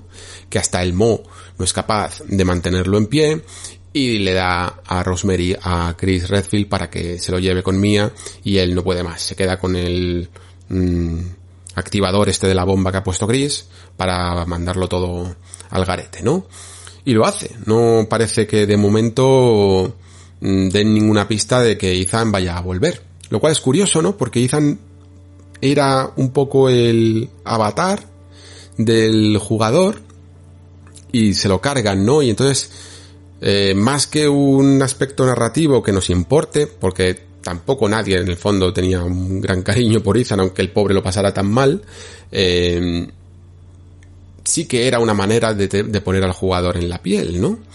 Hasta que entonces llega el prólogo, ¿no? Eh, se van en el helicóptero, Mia sobrevive con, con el bebé y se van junto a Chris. Y tenemos este curioso epílogo que me recordó a otro epílogo, por cierto, y ya no diré más, que en el que vemos a la, a la hija de Ethan Winters. Una chica rubia, porque lo único que teníamos un poco de Ethan, es que era, es que, es que era rubio, ¿no? Visitando la tumba de su padre y al parecer, pues, con un muy buen control del, del virus, ¿no? De, de, esta mutación del virus, porque claro, lo que decían todo el mundo es que era el receptáculo perfecto y por lo tanto puede conservar perfectamente su forma y al parecer incluso pues por lo que parece que el segurata este que la está vigilando o que la está escoltando mmm, tiene miedo es porque realmente tiene mmm, bastantes poderes no gracias a gracias a este virus y los tiene los puede controlar a su voluntad. Significa esto que es un poco lo que nos interesa no porque en el fondo tampoco es que estos personajes nos importen tanto como para querer saber sus vidas pero lo que nos indica también es un poco la timeline de Resident Evil y nos hace cuestionarnos un par de cosas, ¿no? La primera, si vamos a ser Rosemary Winters, Rose Winters en los siguientes Resident Evil, si se va a continuar por aquí la historia de Resident Evil, porque tenemos que tener en cuenta una cosa, que para ver una Rose adolescente han debido de pasar, pues eso, ¿no? 16, 17 años eh, de, desde los acontecimientos de Village. Y eso significa también que todos los personajes que conocemos en el universo Resident Evil, que yo pensaba incluso que a lo mejor aquí pues veríamos también a Jill o veríamos a Leon o alguna cosa así, no aparecen. Y si aparecen en ese futuro, van a estar bien entrados en años. ¿Vale? Ya no vas a tener ahí a tu Jill Valentine mozuela y a tu Leon mozuelo. Lo vas a tener bastante entrados en años. Y Chris ya tiene, parecía que tenía una edad hace 17 años. O sea que es algo que al menos nos tenemos que preguntar, ¿no? Parece, por, por tanto, que Resident Evil Village es un punto de inflexión. Es un juego que marca a lo mejor un final y un principio, ¿no? Ya no solo por el cambio de nueva generación, sino por la muerte de Ethan, por el paso hacia el salto hacia adelante al futuro e incluso también el cierre mm, antes que en una trilogía de todo este arco del Mo, ¿no? Porque ya hemos llegado un poco al origen. Eh, se supone que incluso, aunque no se dice nada más, el origen del logo de Umbrella viene de aquí, ¿no? De unas antiguas ruinas que había en este pueblo, ¿no? Y por eso se ve ese logo en donde las estatuas gigantes, pero el juego en vez de aprovechar este escenario que es muy bonito, pero está completamente vacío y, simplemente sirve para colocar los fragmentos de tu hija, eh, en vez de contarte algo sobre esas ruinas o de dónde vienen las cosas, pues no dice nada más, ¿no? Mm, nos deja pues un poquito con no, no, no tanto preguntas narrativas como eso, preguntas sobre hacia dónde va eh, esta saga y qué tiene que hacer para seguir viva. La verdad es que como su propio virus es muy difícil de matar porque siempre tiene algo que nos engancha. Incluso este Village, aunque yo digo, eh, lo he dicho varias veces ya, que, que no me parece memorable, es un juego súper disfrutón, que, que te lo pasas genial con él. Mm, incluso de principio a fin, ¿vale? Incluso aunque la parte de Muro o la parte de la fábrica o cosas así te gusten menos, es que da igual, te lo pasas bien. Porque, yo qué sé, la, mezcla que tiene siempre esta saga de el ritmo, eh, el gunplay y la exploración está muy bien. Pueden conseguirla calibrar mejor o peor, pero siempre funciona. A mí por lo menos me funciona mejor que, que un shooter más activo. Mm, tiene ese punto de aventura, de ir paso a paso descubriendo todos los secretos de un escenario que, a la gente que le gusta la exploración pues lo disfruta muchísimo. Y además siempre tiene pues ese componente esa ambientación que a veces puede ser más tenebrosa y a veces menos pero que siempre es atractiva. Y eso también es importante ¿no? la de Resident Evil 4 mm, puede que dé menos miedo pero también era muy atractivo y esto es Resident Evil Village. Creo que hemos hecho un buen repaso al final. En vez de centrarme únicamente en la historia, creo que hemos hecho un buen repaso al juego. La verdad es que me apetecía, me apetecía aunque sea hacer este recorrido mental de todas las zonas, ¿no? Eh, para darme cuenta de que si bien puede haber algunos ciertos claroscuros, la, el resultado final es muy positivo. Yo creo que incluso leyéndose ahora en el Discord, más o menos, mientras que he estado estos días que he estado grabando esto, en general todos habéis estado muy enganchados, os lo habéis acabado en, en apenas dos, tres días y, e incluso queréis hablar del juego, queréis eh, profundizar un poco más y algunos incluso le queréis dar otra vuelta. Y eso lo, lo, hacen los buenos juegos, en el fondo, ¿no? Otra cosa es que Capcom pueda llegar a estar más o menos inspirados en ciertos momentos y también que a lo mejor tenga que aprender un par de lecciones en cuanto a narrativa todavía, ¿no? Para ajustarse a la siguiente generación, pero en el cómputo global se ha, se ha quedado buen Resident Evil, digámoslo así. Y hasta aquí el especial Resident Evil Village, hasta aquí el nexo de hoy. Espero que lo hayáis disfrutado y sobre todo si habéis llegado a esta parte con spoilers es porque entiendo que, que lo habéis disfrutado también el juego y espero que os hayan parecido, no sé si acertados, pero al menos eh, entretenidos y, y, os haya ayudado para sacar vuestras propias conclusiones esta parte con spoilers de Resident Evil Village. Muchísimas gracias, mm, como siempre digo, por estar ahí. Muchísimas gracias por escuchar se despide Alejandro Pascual. Hasta el próximo programa.